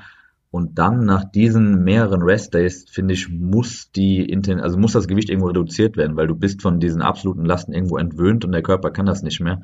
Wenn du dann auch mit einem reduzierten Volumen wieder die alten Gewichte machen willst, dann wird einfach so viel Fatigue wieder draufgepackt, dass quasi die Hälfte vom Deload schon wieder von, dem, von der Erholung, die du hast, schon wieder quasi ausgelöscht wird. Das heißt, ich mache es dann so, dass ich das Volumen irgendwo, weiß ich nicht, 20 bis 30 Prozent ähm, reduziere und halt eben dann die, die absoluten Lasten gebe ich einfach vor, 10 bis 15 Prozent überall reduzieren. Und ich habe in der letzten Zeit rausgefunden oder schon länger, dass gerade Drückbewegungen es Sinn macht, ein bisschen mehr zu reduzieren als äh, zum Beispiel bei Zugübungen. Äh, das heißt, da gebe ich meistens vor 15 Prozent bei Drückbewegungen runter und dann lasse ich einfach die gleichen Wiederholungen machen wie in der Woche vor dem Deload. Und dann hast du meistens zwei bis drei, vielleicht vier Reps mehr im Tank oder so. Während meine Erfahrung jetzt oder meine Beobachtung zum Beispiel bei Zugübungen man eher weniger reduzieren muss und trotzdem noch einige Wiederholungen im Tank sind. Da würde mich auch mal interessieren, wie es bei euch aussieht, ob ihr da auch sowas habt, äh, ob, ob die Erfahrung, ob ihr das bestätigen könnt, dass Drückübungen da eher anfälliger sind, dass man da vielleicht mehr reduzieren muss nach dem Deload. Also, ja, ähm, erst erstmal grundsätzlich habe ich auch ähm, nochmal, um auf die Rest Day versus äh, Trainings-Deload-Thematik äh, einzugehen. Ich habe im letzten Jahr recht viel ausprobiert, so mit Rest Days und ähm, mit traditionellen Deloads. Auch bei mir selbst. Ich muss sagen, so ich bin ein Typ, ich liebe Rest Days. Also ich mache gerne eine Deload-Pause und ich finde das auch super entspannt und da mache ich auch einfach ein bisschen was dann für die Arbeit mehr oder mache einfach was mit Family oder so, wofür halt normal nicht so viel Zeit ist und ich finde das wirklich auch mental sehr, sehr cool, mhm. ja, und sehr, sehr recovernd. Jetzt habe ich diesen Deload, beziehungsweise aktuell bin ich in einem Deload und das ist der erste Deload seit drei Cycles, ähm, an dem ich halt eben nochmal normal deloade. Und ich muss sagen, ich merke jetzt während dem Deload schon, wie gut mir eigentlich der Deload tut. Und ich weiß jetzt schon, dass die Introwoche deutlich besser wird wie nach den Rest-Day-Perioden. Und das habe ich jetzt schon das habe ich jetzt schon zweimal an mir selbst probiert, mit wirklich mehreren Rest-Days und die Rest-Days haben mir nie so gut getan wie in Deload selbst, weil ich einfach so dekonditioniert bin in der ersten Woche und da wirklich das, äh, das zustande kommt, was der Tobi eben gesagt hat, so dann gehst du in die Intro-Woche und die vertiegt dich nochmal so hart, ja, obwohl du da schon weniger machst, als ob du gerade die Intro-Woche eigentlich nochmal in Deload bräuchtest. So, also die Intro-Woche müsste dann eigentlich dein Deload sein und danach bräuchtest du nochmal eine Intro-Woche und dann, also und dann wären wir halt eben wieder bei einem super dynamischen Volumen eigentlich, ähm, wovon ich eigentlich auch nicht so ein Fan bin, sondern das auch eher eigentlich statisch halten möchte. Ähm, ja, ist halt, ist halt fraglich. So, ich glaube wirklich, dass es ein bisschen drauf ankommt, wie stark bist du. Ja, also dass äh, Anfänger da bessere Fortschritte mit Rest Days machen können noch, äh, als Leute, die wirklich fortgeschritten sind und schon sehr, sehr hohe Lasten bewegen. Ähm, und im Zuge von einer Prep oder so, da mache ich es meistens ganz gerne kurz und knackig. Also da mache ich dann beispielsweise einen Diet Break, auch kombiniert mit einem Deload über vier Tage, ja, und dann geht's nochmal ab in die Prep. Da finde ich, eignet sich halt eben doch schon relativ gut, weil du halt eben relativ schnell viel Ermüdung irgendwo abbaust und halt in deinem Zeitplan äh, dir ein bisschen Zeit einsparst, dadurch, dass du halt eben beispielsweise keine komplette Woche Diet Break machen musst, sondern nur vier Tage. So, ähm, da in dem Szenario mache ich das ein bisschen umgekehrt, aber ansonsten so in der Offseason bei vielen Athleten, auch wenn vielen das wahrscheinlich besser tut, einfach mal nicht ins Gym zu gehen, bin ich dann doch eher ein Freund zu sagen, so komm, versuch dich aufzuraffen, so wenigstens zwei Deload-Sessions irgendwie zu machen, und dann mache ich dann meistens so ein Hybrid. Ne, wenn jemand wirklich sagt, so ey, ich habe gar keinen Bock und dann gibt's halt noch die, die die Zeit einfach benötigen für Arbeit oder so, weil sie sich eingeplant haben und ansonsten nicht hinterherkommen. Bei denen sage ich dann, ja gut, dann machen wir halt einen Rest-Day, weil es anders oftmals nicht möglich ist. Ähm, ja, das ist so die Erfahrung, die ich jetzt über die letzten Jahre irgendwie mit mehreren Leuten machen konnte. Ich weiß nicht, ob das bei euch so ähnlich ist oder ja. Ja, also, also vielleicht, um das jetzt nochmal für, für die ZuhörerInnen äh, zu erklären, dass es Leute gibt, die lieber drei bis sechs Restdays oder drei bis sieben Restdays meinetwegen machen und Leute gibt, die halt lieber im Dilo trainieren. Also nur damit ja. das jetzt äh, im ja. Kontext auch verständlich wird. Und äh, also für mich ist dieser, dieser, dieser Punkt, den du genannt hast mit der Dekonditionierung, das ist definitiv einer, der nicht zu vernachlässigen ist. Ja. Vor allem, wenn du in deiner Trainingskarriere fortschreitest. Also wirklich, weil wenn, wenn, ja bitte Tobi. Ja, also 100 Prozent, aber du hast gerade gesagt drei bis sieben. Also ja. sieben finde ich halt schon brutal. Also dann ist ja, dann kannst du ja zwei Wochen Intro-Week machen, wirklich. Also das ist ja dann, ich sag, aber wenn du halt zwei bis vier Tage, da geht sich halt in der Rede, das ist so dieser Sweet Spot, wo ich sage, okay, da ist ein bisschen Dekonditionierung und das ist auch der, der Main-Punkt einfach dafür, dass wir dann locker einsteigen, damit du dir nicht direkt wieder alles draufpackst, was du eigentlich dir dich erholt hast. Sieben Tage, okay, dann ist natürlich Feierabend. Das ist ja schon. Ja, sieben Tage ist gut. Aber also hast, kennst, kennst du jemanden, der sieben Tage macht? Also zwei, zwei Tage finde ich ein bisschen wenig, Tobi. Also zwei Tage ist halt, wie ich eben gesagt habe, wenn, wenn jemand jetzt drei oder vier, also nicht so viele Trainingseinheiten hat und äh, ja, dann ja. mach ich halt eben nur zwei, zwei Rest. Es gibt auch Leute, die werden dann, die sagen, ich kann nicht vier Tage ohne Gym. Ja, gibt, gibt's ja auch diese Kandidaten, dann kriegen die halt nur zwei Tage Rest Day und dann halt eine, eine, eine lockere Intro-Woche. Also irgendwas zwischen zwei und vier, je nachdem. Ich finde, wenn du halt nicht super stark bist und du hast auch jetzt keine Fünfer-Frequenz pro Woche, dann finde ich, musst du nicht unbedingt vier Tage äh, Rest Days haben, vor allem wenn danach noch eine, eine lockere Woche kommt, wo du eh drei Rest Days drin hast und und und. Das heißt, zwei bis vier, in der Regel sind es drei bis vier bei mir, die ich, die ich da vergebe. Und ich finde, das ist noch so, wenn du dann halt eben eine Woche locker reinkommst mit ein bisschen weniger Volumen und äh, 10 bis 15 Prozent weniger Gewicht, dann geht's eigentlich. Wenn du halt wirklich 5, 6, 7 Tage hast, dann kickt diese Dekonditionierung natürlich extrem rein und dann brauchst du, wie der Daniel gesagt hat, eigentlich nach der Introwoche eigentlich die richtige Introwoche.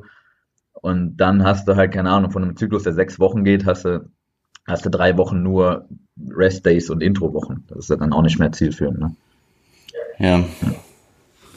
Ähm, ich äh, fahre tatsächlich, wenn ich den Rest Day Approach fahre, vier bis fünf Tage. Also das mache ich dann vom okay. Individuum abhängig. Ähm, also der, der Trainingsstand ist halt auch in der Regel äh, schon relativ weit.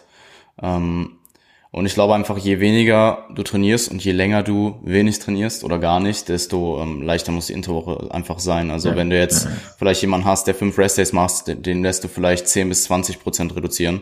Und der, der vielleicht eine ganz normale, reguläre Deload-Woche hatte, auch mit hohen absoluten Lasten, ähm, die Person kann vielleicht eher noch mit minus 10 Prozent oder so oder mhm. 5 bis 10 Prozent im Average einsteigen. Ja. Ähm, und ich glaube, der primäre Vorteil von den, von den Rest Days ist einfach der, der, die mentale Komponente. Also, dass du einfach ein paar Tage hast, wo du einfach nichts mit Gym zu tun hast, wo die du nutzen kannst. Ähm, und ich meine, Deloaden sackt halt einfach, also, Deloaden macht einfach keinen Spaß. Ähm, und gerade am Anfang der Woche, wenn du noch mit hoher Ermüdung in die Deload Sessions reingehst, fühlen die sich auch meistens sehr, sehr schwer an. Ähm, und das ist nicht zu unterschätzen. Äh, manche Leute fahren da einfach besser mit, mit Rest Days vom Training weg. Gerade auch die Leute, die vielleicht einen sehr, sehr hohen emotionalen Bezug zum Training haben und äh, auch sehr akribisch dahinter sind und sehr viel da rein investieren und ähm, ja, ähm, den Leuten tut's dann eigentlich, also vielleicht wollen die Leute nicht nicht ins Gym, aber den Leuten tut es dann halt gut, dass sie mal ein paar mhm. Tage nicht ins Gym gehen, ähm, auch einfach um diese diese Trainings, dieses Feuer, diese Trainingsmotivation, ja, Motivation, ich will das gar nicht benutzen in dem, in dem Kontext, aber Trainingsspaß und so weiter, um das halt einfach möglichst lange aufrechtzuerhalten. Weil ich glaube, ich kenne niemanden, der gerne deloadet. Also ich bekomme, wenn, ich bekomme nach Deload, Deload-Wochen eigentlich immer das Feedback oder in Deload-Wochen immer das Feedback, Deload ist scheiße. Mhm. Ja.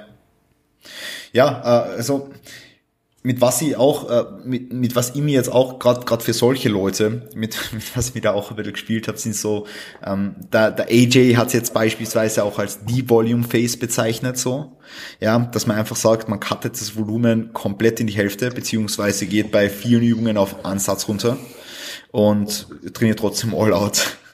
Ja, ja, aber ist, ist nicht bei, also AJ macht doch, hat doch Rest Days als Deload, oder? Oder ja, ist dieses aber er D-Volume seine, sein Deload? Es, er, er hat in seiner Prep beispielsweise letztes Jahr die Volume Phases gemacht. Er hat mhm. keine, er, er hat niemals wirklich gerestet, sondern er hat nur die Volume Phases gemacht. Das ist also quasi ja. ein, gesamten Mikrozyklus, wenn du sagst äh, Push Pull Legs oder Push Pull Off, Legs Off, ja, dass du sagst, okay, du hast jetzt zehn Tage die Volume, wo du wirklich sagst, okay, one set per exercise or something, ja, um das jetzt wieder in Anglizismen auszudrücken, perfekt. Und äh, wirklich trotzdem all out und absolute Lasten unverändert. Ja, aber im Endeffekt ist es ja ein Deload, nur halt, dass du nur eine einzige Stellschraube be, be, ähm, genau. manipulierst. Ja, voll. Genau. Mhm. Definitiv. Ja. Definitiv. Würde ich aber jetzt auch, würde ich aber jetzt auch davon abhängig machen, wie, wie es jetzt äh, hinsichtlich kleiner Aches, Niggles and Pains geht, mhm. so, ja, weil wenn jetzt da Überlastungssymptomatiken aufgetreten sind im Zuge von einem Mes Mesozyklus, im Zuge von der Akkumulation von, sagen wir jetzt einmal vier bis acht Wochen, keine Ahnung, ähm, dann wird es keinen Sinn machen, die absolute Lasten und die relative Last weiterhin sehr hoch zu halten, ja, ähm, wenn das äh, potenzieller Trigger ist. Ich könnte mir vorstellen, dass, also ich, äh, der, der Approach macht ja Sinn, weil du hast trotzdem mhm. den, den, den Zweck, den der Deload erfüllen soll, erfüllst mhm. du. Ja. Ähm, halt Ermüdung, Ermüdung abzubauen. Ich kann mir nur vorstellen, dass zumindest auf so einem längeren Spektrum über Jahre oder meinetwegen, ich meine, wir wollen alle Jahrzehnte noch trainieren, ähm, dass du da vielleicht in Bezug auf Verletzungen und so weiter, Verletzungsrisiko, ähm, nicht so gut fährst, wie wenn du vielleicht alle Variablen ein bisschen manipulierst. Mhm. Wäre meine Vermutung, aber es ist auch unmöglich, sowas vorauszusagen. Mhm. Ja, zu sowas gibt's halt auch keine Evidenz, leider. Wird's auch cool. nicht, vermutlich. Ja, vielleicht. QS et al. Vielleicht. Maybe. In a few years. Na gut, ähm, aber das ist, ähm, aber ja, es sind so, so unterschiedliche Approaches. Wie, bitte? Wo ist dein PhD? Wolltest du was sagen, Jan? Ja. Wo ist dein PhD? Also, P also PhD ist, äh, der, der, der kommt noch. Der wird gerade, ähm, der wird gerade gebaut. Genau.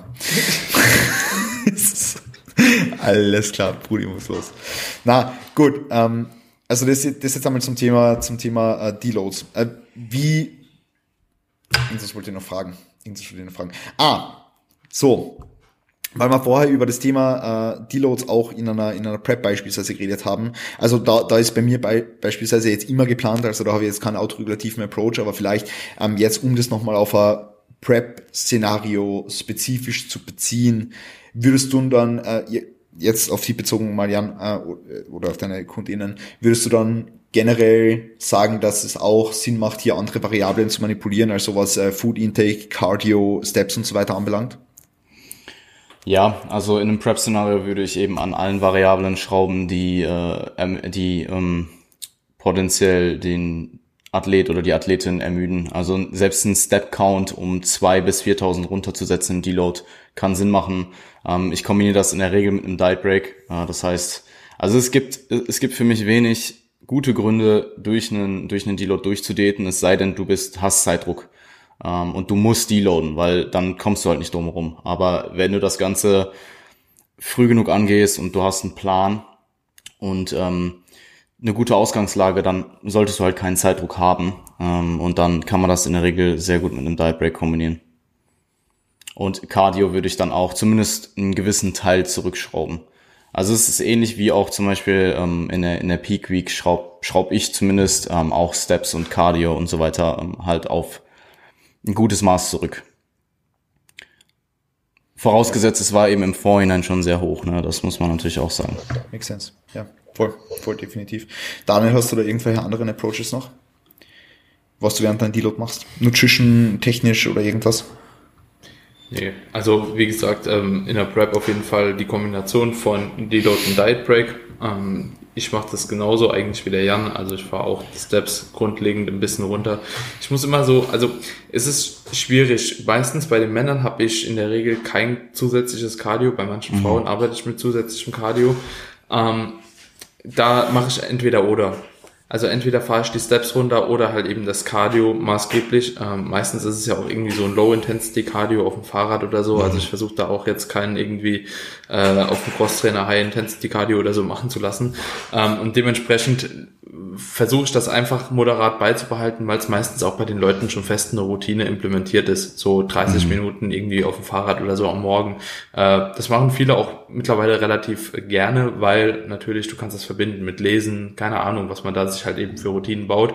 Und da sage ich dann doch öfter jemand, der vor allem nicht so viele Auswärtssteps hat, dass ich einfach eher über die Schritte meistens runtergehe ähm, und die dann auch in einem größeren Ausmaß dann runtersetze und dann, ähm, ja, wie gesagt, weil da müssen die Leute nicht Cardio machen und zusätzlich noch Spazier, äh, Spaziergänge irgendwie versuchen und natürlich dann die Kombination von einem Rest. Ja, mhm. also wie ich es eben auch schon angesprochen habe. Also das mache ich meistens äh, dann vier Tage und dann geht es eigentlich schon nochmal weiter. Also in der, in der Prep mache ich auch meistens keine allzu langen Diet Breaks. Mhm. Ja, makes sense. Voll. Super. Ähm, machst warum, du noch machst, warum machst du sie so kurz? Also aus Interesse einfach. Einfach aus dem, ähm, einfach aus dem Grund, weil ich die Prep nicht länger ziehen will, als sie eigentlich sein müsste. Ne? Ähm, ich plane meistens ein, das Ganze mit einer Woche. Ähm, grundsätzlich vorne dran und wenn ich dann halt eben sehe, okay, jemand ist halt eher etwas hinter der Zeit, dann mache ich meistens vier, ähm, um das Ganze einfach nochmal ein bisschen äh, aufzunehmen, also um trotzdem aber ein Deload plus Diet Break kombinieren zu können. Mhm. Wenn jemand halt eben weiter vorne dran ist, dann nehme ich die halt eben so und reduziere halt dahingehend danach die Rate of Loss oder so mhm. beispielsweise. Oder fahre erstmal so weiter, je nachdem zu welchem Zeitpunkt der halt eben den Diet Break hat. Mhm. Aber so lasse ich mir das Ganze so ein bisschen offen. Also ich plane normalerweise mit einer Woche. Ähm, je nachdem, wie man halt eben von der Zeit dasteht oder ob man vielleicht noch einen Probewettkampf oder so irgendwo machen will, braucht man ja auch noch mal ein bisschen Zeit, um da halt eben noch mal äh, beispielsweise eine Peak Week einzuplanen, ähm, dass man dann halt eben einfach das Ganze so ein bisschen runtertapert an den Deloads davor. Aber machst du dann trotzdem, die Deloads sind dann auch nur vier Tage lang? Genau, aber dann vier Rest Days. Also so, da mache ich kein ah, okay. Deload-Training, so, da mache ich halt immer vier Rest Days. Mm, mhm. Makes sense. Ja. Okay. Ja. Voll. Macht vielleicht Sinn, in dem Kontext noch zu besprechen, wie man äh, sich ernährt, wenn man im Aufbau ist im Deload. Mhm. Damit wir das auch noch direkt abgehalten ja. haben. Ich habe hab das Gefühl, ja. meine Verbindung ist schlecht. Kann das sein? Ja, es ist, ist ein bisschen schlecht, aber ist trotzdem gut. Ja. Okay. Ja, magst du, magst du da gleich, ja. magst du da gleich um, Bezug drauf nehmen?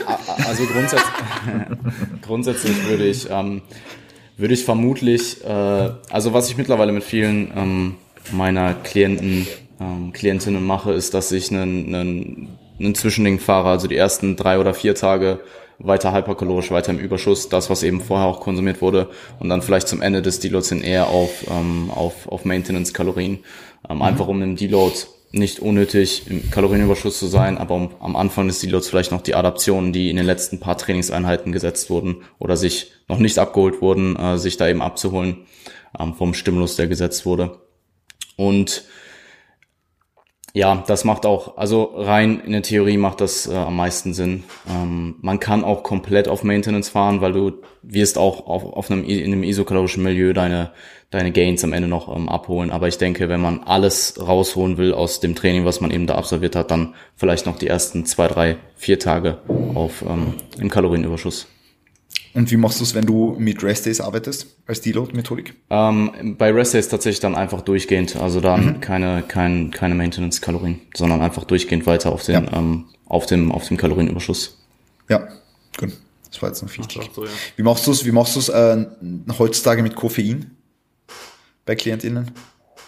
Was heißt heutzutage? Also ähm, ja, ja. ich probiere, also bei Koffein, es kommt ein bisschen auf an, wie der wie die Gewohnheit vorher war. Also ähm, wenn jetzt jemand, also ich habe noch nie jemandem aktiv empfohlen, dass er Koffein zyklisch benutzt. Das war dann halt meistens mhm. immer so die Strategie, die, die das Individuum sich selbst ähm, ähm, auf sich selbst angewandt hat. Aber wenn das Koffein, der Koffeinintake jetzt vom Deload extrem hoch ist, dann würde ich schauen, dass du den im Deload auf jeden Fall mal auf Baseline runtersetzt. Das heißt jetzt nicht, dass du gar kein Koffein konsumierst, aber das okay. heißt dann, dass du vielleicht mal auf 100 Milligramm oder meinetwegen auch 150 Milligramm irgendwie sowas runterkommst, mhm.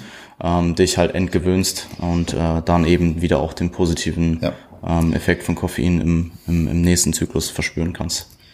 Gut, ist eigentlich genau das, was ich auch mache. Ja. Oder vielleicht dann auch noch in die Intro-Week mit. Also vielleicht im Deload auf Baseline in der Intro-Week noch sehr moderat nutzen und mhm. dann eben danach wieder anheben. Mhm. Ja. Gut. Passt. Dann hätten wir das auch. Zwei Stunden. Sie, sind wir schon bei zwei Stunden? Wirklich? Ja, knapp über eine, eine, eine Stunde, eine Stunde 37. Ja, ja, wir haben vor knapp zwei Stunden angefangen, aber wir haben natürlich nicht direkt aufgenommen.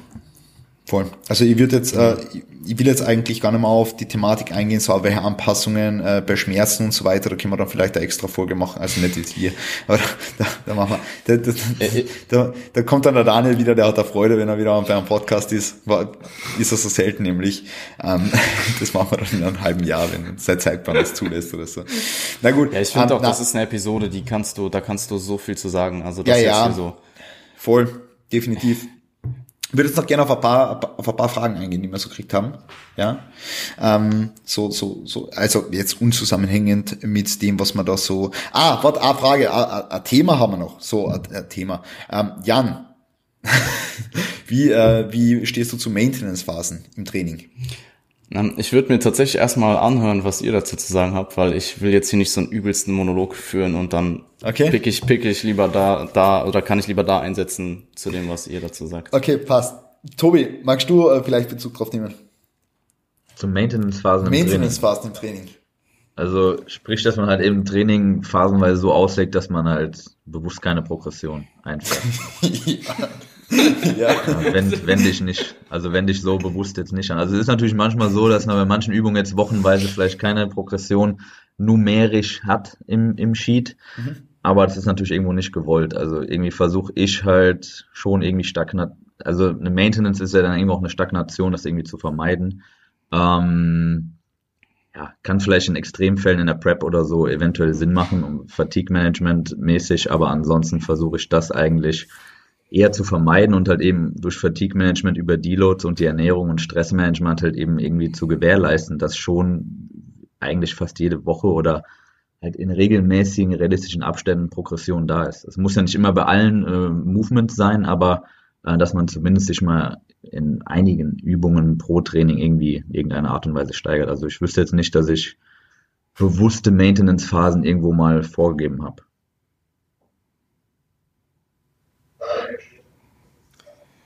Ja, ja, ich habe gerade noch mal überlegt, ob ich jetzt direkt irgendwo eine Maintenance-Phase programme. Ähm, es ist eher so, dass oftmals Phasen bei, denke ich, so gut wie jedem Athlet, der einem normalen Job, Studium oder auch äh, ja der Schule nachgeht irgendwo, ähm, Phasen kommen, in denen man einfach nicht so hart, so lange und so intensiv trainieren kann, wie man es gerne möchte.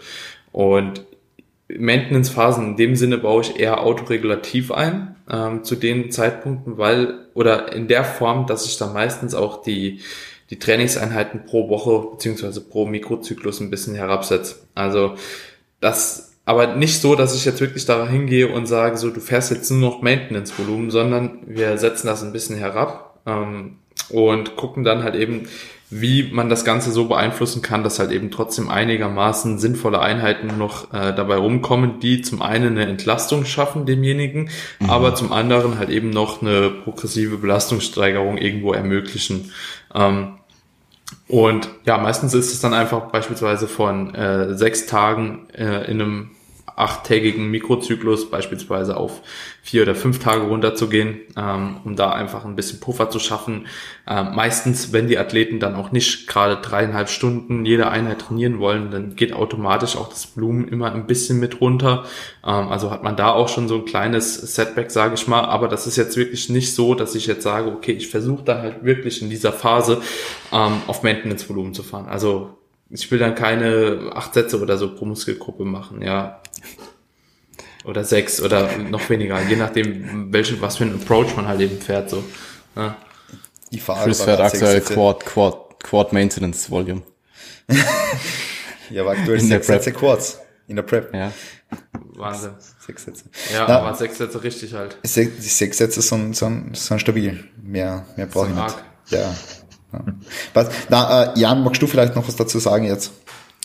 Ja, absolut. Ähm, also ich glaube grundsätzlich, das Konzept Maintenance Volumen macht, ähm, also hat definitiv eine Daseinsberechtigung und auch viele äh, Einsatzgebiete. Also mir fällt da jetzt spontan halt erstmal ein der Deload so, ähm, weil im Deload möchtest du ja dein Volumen bis zu einem gewissen Grad so weit hinab, äh, herabsenken, dass du eben optimal regenerierst oder bis zu einem gewissen Grad zumindest äh, regenerierst und jetzt nicht ja, also die Deloads grundsätzlich, Priorisierungszyklen, Spezialisierungszyklen, ähm, wie Daniel äh, genannt hat, stressige Lebensabschnitte, ähm, ist vermutlich auch ein, ein sehr hoher ähm, Einsatzgrund.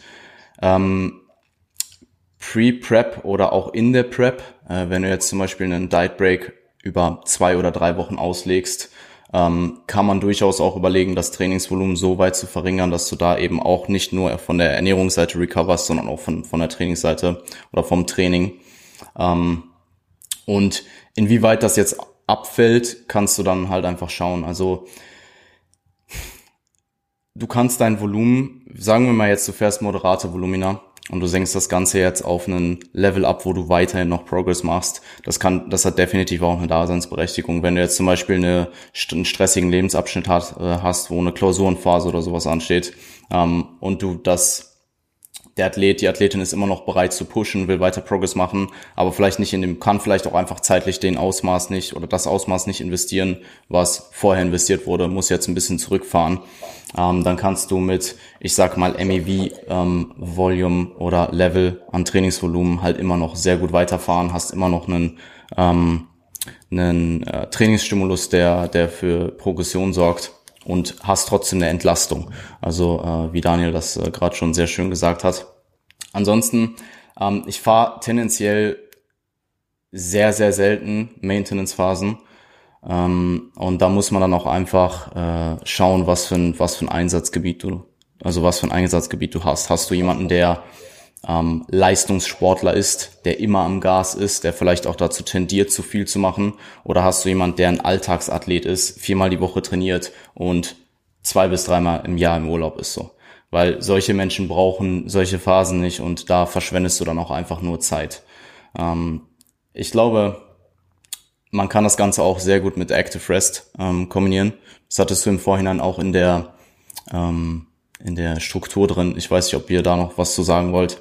Ähm, aber zum Beispiel sowas wie vor der Prep, nach dem Deload, einfach eine gesamte, also vorausgesetzt jetzt eben zum Beispiel, ähm, du hast jetzt wirklich das gesamte letzte Jahr extrem hart gepusht. Der Athlet, die Athletin ist vielleicht auch mental noch nicht 100% ready, dann nach dem Deload vielleicht einfach eine komplette Rest Week noch zu machen, bevor dann deine sieben Monate Prep ansteht, ähm, kann durchaus, kann durchaus Sinn machen. In Kombination mit einem Cruise dann. Wo man mit der Dosis ein bisschen In, in runtergeht. Kombination mit einem Cruise, absolut. Ja, voll. Also ich, ich, ich glaube, jeder von uns kennt es, wenn man nach dem De oder ich denke, viele von uns kennen das, wenn man nach dem Deload noch nicht 100% ready ist. Ja. Und ähm, da dann den Deload vielleicht auf zwei Wochen auszuweiten, ähm, kann durchaus Sinn machen. Ja. Ja, makes sense, cool. Ja, der primäre Grund ist mental. Also ich sehe, ich sehe das einzige, den einzigen wirklichen Einsatz, das einzige wirkliche Einsatzgebiet von solchen Erhaltungsphasen in, in mentalen Gründen. Also wenn jemand vielleicht einfach von der Trainingsmotivation nicht da ist, wo er sein muss für die Phase, die ansteht, dann so weit zurückzufahren für ein, zwei, drei Wochen, dass äh, der oder diejenige diese, diese ähm, da einfach komplett regeneriert ist, ist denke ich durchaus, hat Daseinsberechtigung. Man Ja, muss aber halt- schauen, dass man keine Zeit verschwendet. Ich sehe, ich sehe das absolut so. Also wie gesagt, ich ähm, programme im Aufbau sehr, sehr selten Maintenance-Phasen in der Prep, auch einfach um die Diät zu unterbrechen, wenn sie sehr lang ist. Ähm, Ja. Und im Aufbau tendenziell dann vielleicht auch eher nur auf, auf, auf der Ernährungsseite. Definitiv, sehe ich genauso. Was, was ich jetzt, was ich jetzt gemacht habe im Home-Training, teilweise ich war bei zwei, drei Kunden, sowas, oder Kundinnen, ähm, wo es einfach, wo es, wo einfach die Luft schon draußen war jetzt nach sechs Monaten Hometraining und wo ich einfach mhm. mit Volumen ein bisschen runtergegangen bin, so dass es quasi Maintenance Volume war. Ja, dann ist es ja per Definition jetzt ein Maintenance Phase, was das Training anbelangt. Mhm. Ja. That's it. Ähm, ja. Ich wollte noch irgendwas dazu sagen. Hast du noch was? Sonst ich muss mal kurz nachdenken. Nein, nein, ich habe jetzt eigentlich nichts mehr. Ich würde jetzt einfach äh, schnell zwei, drei Fragen noch machen und dann würde ich die Episode an der Stelle be beenden, weil sonst äh, sonst dreht es wieder alles komplett durch. Also im, im Endeffekt nutzt du solche Phasen, um die Phasen danach zu potenzieren. Mhm. Ja. Mhm. Ja, makes sense. Gut. Dann gehen wir kurz zu einer Frage. Ähm, Daniel, vielleicht magst du gleich anfangen. Und zwar der Armwinkel bei einer Dumbbell Chest Press, Unterschied Flat und Incline. Was, der? Der Armwinkel. Äh, ob, ob, also ob es für die, ob es für die Sinn macht, im Hinblick auf die, die, die, die Schräge einer Bank einerseits zu variieren, so wie ich das jetzt verstanden, wenn du verschiedenste, verschiedenste ähm, Muskelfasern rekrutieren willst und andererseits, ob der Armwinkel im Sinne von, vom Abduktionswinkel vom Oberarm jetzt in Relation zum, zum Körper Sinn macht. Äh, ah. Oder was, was da der Unterschied ist. Ja. Also er fragt beides. Ja, genau. Ein, ein, ja, genau. Ja, ja, auf jeden Fall macht das durchaus Sinn, ähm, die Bankhöhe zu verstellen, ja, ja. wenn man andere Muskelfasern treffen will. Ja. Ähm, also umso mehr oder umso steiler die ist, umso mehr äh, Flexion macht man natürlich irgendwo im Schultergelenk und umso mehr hat man tendenziell auch die oberen Brustmuskelfasern drin. Ja. Ähm, was ich relativ interessant finde, ähm, könnt ihr mich aber gerne auch korrigieren, ist, glaube ich, wenn man ähm, eine Flat Bench Press macht, beispielsweise mit Dumbbells, ähm, wenn man keine große Abduktion, ich sage jetzt einfach 60 Grad, so, das ist normal für Bankdrücken, glaube ich, 60 Grad Abduktion ungefähr. Wenn man die beibehält, dann hat man schon relativ äh, viele Brustmuskelfasern. Mhm. Ähm, aber die oberen Brustmuskelfasern machen ja auch eine horizontale Adduktion. Deswegen, ähm, wenn man die oberen Brustmuskelfasern plus halt eben die vordere Schulter äh, ein bisschen mehr involvieren möchte, dann kann es durchaus auch Sinn machen, ähm, unter Umständen halt äh, ein bisschen abgespreizter, also so auf 80, 90 Grad beispielsweise flat die Übung auszuführen. Ähm, handhabt ihr das auch so oder? Also prinzipiell bin ich aber trotzdem kein Freund davon, muss ich halt auch ganz klar sagen. Also trotzdem Bankdrücken ist für mich halt eben immer in einem gewissen Setup, so dass es von ähm, dem Armwinkel eher so bei 60 Grad ist, weil ich da einfach andere Übungen dann heranziehe in der Regel. Also ich bin jetzt auch kein äh, ultimativer Freund von äh, beispielsweise einer Super Incline Chest Press. Ähm, kann man machen unter Umständen, macht aber bei vielen Leuten gar keinen Sinn. Also, ja. Und das, was noch so das Problem ist, natürlich kann man halt eben sagen, dass der Armwinkel da eine große Rolle spielt, ja, aber man muss halt eben auch bedenken, dass eine Pauschalaussage jetzt hier zu treffen im Podcast mhm. super schwierig ist, weil am Ende des Tages so sind halt auch die Faserverläufe bei den meisten Menschen doch schon noch mal ein bisschen unterschiedlich. Und mhm. was bei mir jetzt halt eben zutrifft, muss beim Jan jetzt nicht zutreffen oder bei beim Tobi, ähm, kann aber wiederum beim Zuhörer zutreffen. Und ähm, ja, das macht es ein bisschen schwierig zu beantworten. Also da muss man einmal schön liegen gewesen sein, dann sieht man ungefähr, wie seine Fasern verlaufen und dann ähm, weiß man auch ungefähr, was man da tut. Aber ansonsten finde ich es schon relativ schwierig, da pauschal irgendwas äh, drüber zu sagen. Mhm. Ja, macht die Sinn.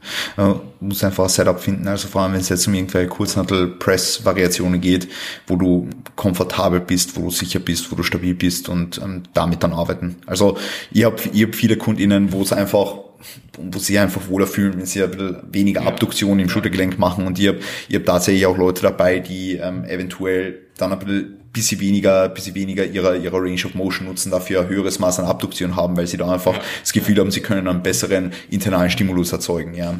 Ist halt auch, ja, so wie du schon gesagt hast. Es kommt drauf an, ja, wie lang voll. ist der Oberarm und so und ja, ja, ja. wie lang ist der Unterarm nochmal zum Verhältnis und also voll. das, das, sind so viele Faktoren, voll. die da eigentlich mit einspielen. Also ich denke, man kann dazu so abschließend oder grundsätzlich vielleicht sagen, dass du kannst halt bestimmen, welche Phase an der Brust du triffst. Zum einen mit dem Bankwinkel, also je aufrechter der ist bis zu einem gewissen Grad, desto eher wirst du obere und desto weniger wirst du untere Fasern treffen und je nachdem, wie die Abduktion im, im, im Arm ist, wirst du auch wieder andere Fasern treffen. Das heißt, das sind beides irgendwo Tools, äh, die man nutzen kann, um da die, die Faserrekrutierung ein bisschen zu bestimmen. Ähm, und am Ende ist es halt eine Frage ja von Anatomie und, und wie fühlt sich das an und, und generell äh, vielleicht auch welche Muskeln sind, sind stärker oder schwächer oder I don't know. Und mhm. das ist jetzt, wie gesagt, äh, Podcast schwierig, schwierig zu sagen. Also mhm. ähm, ja, ja, voll, voll.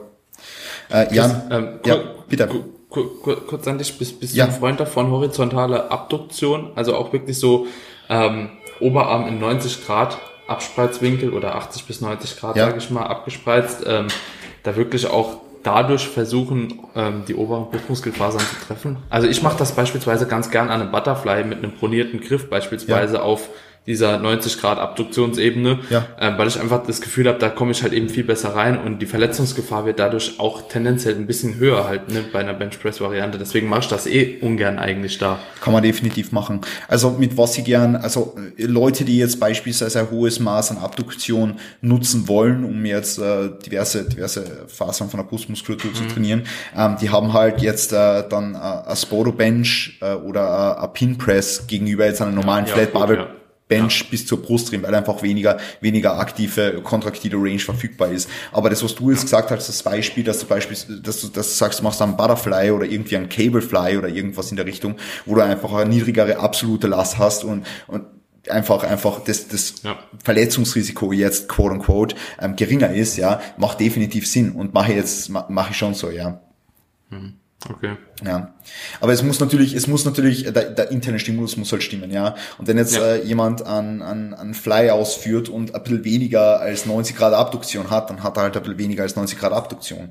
Wenn jetzt jemand einen Incline Fly macht und, und, und, und hier startet, also wirklich bei 90 Grad Abduktion startet und vielleicht hier oben in einer, in einer stark abduzierten und auch in einer flektierten Stellung vom, vom Schultergelenk, die Leute, die es jetzt nicht per Video sehen, werden sich fragen, was labert der da? so in einer äh, abduzierten und flektierten Stellung vom Schultergelenk, wenn, wenn sie jetzt irgendwo ja, oben enden, ja. dann, dann enden sie da oben, ja. Funktioniert für viele Leute sehr, sehr gut. Also da muss halt jeder mit, seiner, mit seinen AthletInnen das herausfinden, was, was eben funktioniert. Ja. Der Tobi probiert schon aus so. Nee. Habe ich letztens Ja, also ich muss sagen, weil, weil, weil der Daniel sagt, wenn wir halt sehr, sehr stark abduziert ja. haben, dass wir eher die, die obere Brust treffen. Also ich würde sagen, dass wir eher, wenn wir so ein bisschen von unten nach oben arbeiten, ja, ja. Eher die aber, obere Brust treffen. Aber in einer stark ab, dann man wahrscheinlich stark abdosierte Stellung, eventuell kombiniert mit einer leichten Außenrotation. Okay, okay, okay, okay. Äh, Weil also was ich halt gerne nutze, jetzt auch im, im, im Home Gym Setting, äh, je nachdem, wenn die Bank vielleicht nicht so nice war, ist halt eher ein etwas engerer Griff und Kurzhandelbank drücken, wo wir halt eben einen, einen, einen Pfad haben, der halt eben diagonal nach oben innen geht, um damit halt auch noch die, die obere Brustfaser zu treffen. Ja. Was auch gut funktioniert beispielsweise. Ja. Voll. Ja, ist cool. Ja, obwohl, obwohl auch beides geht. Also ähm, auch ja. in der bronierten Butterfly-Stellung, also wenn der Handgelenk jetzt quasi broniert ist, ähm, da auf 90 Grad habe ich auch tendenziell, also ja, bei mir schon gut rein. zum Beispiel, okay, ja, okay, Geht, geht schon ziemlich gut, also ohne dass ich da eine Flexion noch zusätzlich hinzufüge. Also sofern, also wenn ich das auch richtig im Kopf habe, macht die obere Brust auch, also die oberen Brustmuskelfasern auch eine horizontale Adduktion, aber ich bin mir jetzt, mhm. jetzt bin ich auch verwirrt. Also klar, die machen eine Flexion, die machen eine Adduktion, aber ich glaube, die insbesondere machen halt eben auch nochmal auf dieser äh, Ebene halt. Gut, ich denke mal, kommt drauf an, wahrscheinlich welcher Part davon, wahrscheinlich wird der obere Part horizontal ja, ja. und der untere, der oberen, genau. wird dann ja, wahrscheinlich auch mit der Flexion und, und ja, und das ist auch, wie gesagt, nochmal individuell. Ja, voll. Ja. Halt auch einfach abhängig von deiner Phasenverteilung und wie deine Phasen verlaufen. Also ich glaube. Ähm, Chris, du kriegst uns heute nicht raus. Ja. Bitte? Ich, ich finde es Wahnsinn. Ich finde es Wahnsinn. Ich frage mich die ganze Zeit, soll man noch eine zweite Frage machen, weil wir jetzt eine Frage gemacht haben und schon wieder 10 Minuten, Viertelstunde labern so. Ja, was war das auch für eine Frage? Also das war ja, das war ja klar. Wie viele Fragen habt ihr denn? Na, es sind, eh nur, also sind eh nur drei. Es sind eh nur drei. Okay, was sind die anderen beiden? Na, muss, muss auch in fünf Minuten, muss ich ziehen. Ja, passt. Äh, wir, sprechen wir jetzt das ja. noch durch, äh, vielleicht, vielleicht Tobi, ähm, horizontale Lattübungen frei oder am Kabel, keine Maschinen. Horizontale Lattübungen am Kabel. Horizontale also quasi, also Ruderübungen. Ja, ja, genau. Und ohne, ohne Kabel. Ohne Maschinen, na, frei und mit Kabel, glaube ich. Okay, ja, also jetzt gerade im Home Gym Setting haben wir jetzt halt, denke ich, äh, muss man ein bisschen kreativ werden. Da habe ich halt oft äh, sowohl beim eigenen Training als auch für Kunden ähm, eben einfach lattdominante Ruderbewegung, äh, wo wir uns halt eben darauf konzentrieren, den Ellenbogen nach hinten zu schieben, nah am Ellenbogen entlang mit einer Flexion noch. Ähm, also man kann einfach lattdominant rudern auf einer Bank, Brust unterstützt in der Regel dann. Ähm, und am Kabelzug haben wir halt eben genügend Sachen, wo wir einfach schulterbreit oder relativ eng rudern können und eben den Ellenbogen nach unten drücken. Also Oder was war jetzt die Frage? Ja, ist Ob's ja, das war, war super Antwort. Perfekt. Perfekt, Geil. Ja, nice. Na, finde ich, finde ich gut. Ja, das, das machen wir so. Ähm, Jan, reicht ein Satz für volle Faserrekrutierung? Ähm, wenn er schwer genug ist oder nah genug am Muskel, äh, Muskelversagen, ja. Ja? Ja. Würdest du sagen, dass mehr Sätze sinnvoller sind? Als Einsatz? Ja? Ja. Würdest du sagen, dass mehr Sätze immer sinnvoller sind? Nein. na, äh, passt. Ja, na, das das was was was wir hören wollten, das, das ist glaube ich schon angesprochen worden. Also Ja, so einfach, äh, Faserrekrutierung erreichst ja. du halt, wenn das Gewicht schwer genug ist oder du nah genug am Muskelversagen trainierst mit leichtem Gewicht. Exakt. Exakt. Nice, passt. Ich würde sagen, wir beenden die Episode an dieser Stelle. Ähm, Habe ich sehr cool gefunden jetzt. Ja, dieses glorreiche Q&A am Ende war wertvoll. Ähm, Jan, magst du vielleicht sagen, wo die Leute dich finden können, wenn sie sagen, dieser Jan Frisser, der ist nice? Aus Nutrition. Ähm, In den Shownotes der letzten äh, Folge. Jan Frisse, in den was? Shownotes der letzten Folge. wahrscheinlich da, ja, wahrscheinlich da. Ja, voll. Ähm, in, in den Shownotes, also Jan Frisse, steht eh und überall Jan Frisse. Punkt. Voll. Voll. Mhm. Daniel, wie geht's dir? Super. War fresh. Sehr geil. Wo können dich die Leute finden? In den Shownotes der letzten Wahrscheinlich Folge. nicht unter Daniel Kubik. Unter Ja. Daniel Kubik. Daniel KWK unterstrich. Genau. Ja, that's nice. Tobi, ja, ähm, Tobias Kurz unterstrich oder auf Instagram und der Rest. sehr geil. Egal, ja. In diesem Sinne bedanken wir uns bei allen äh, ZuhörerInnen, dass sie da jetzt äh, mit am Start waren. Ja, bis jetzt, also wer es bis jetzt gehört hat, der ist, oder die ist wirklich hart. Ja, also, Hut ab. Also ich fand es eh schon hart. Es gab ein paar Leute, die haben bis jetzt beide Folgen geteilt und ich habe dann auch gefragt, hast du es dir ganz angehört? Haben gesagt, ja. Also ich gesagt, krass. Also, Ja, kommentiere, Ähm, ja. Also Grüße gehen raus, ja. Sagt im Gym Hallo und ich gebe euch einen Kaffee aus. Ja. Ja. Boom. Passt. Ja, in diesem Sinne ähm, wünsche ich euch allen einmal einen wunderschönen Tag und ich wünsche auch allen ZuhörerInnen einen wunderschönen Tag. Passt auf euch auf, gebt's Gas, verwirklicht eure Träume in Kreis von Sternen, bleibt nicht, ihr seid, entwickelt euch weiter, Stillstand ist der Tod und bis bald. Ciao. yes. Bye, bye. Ciao.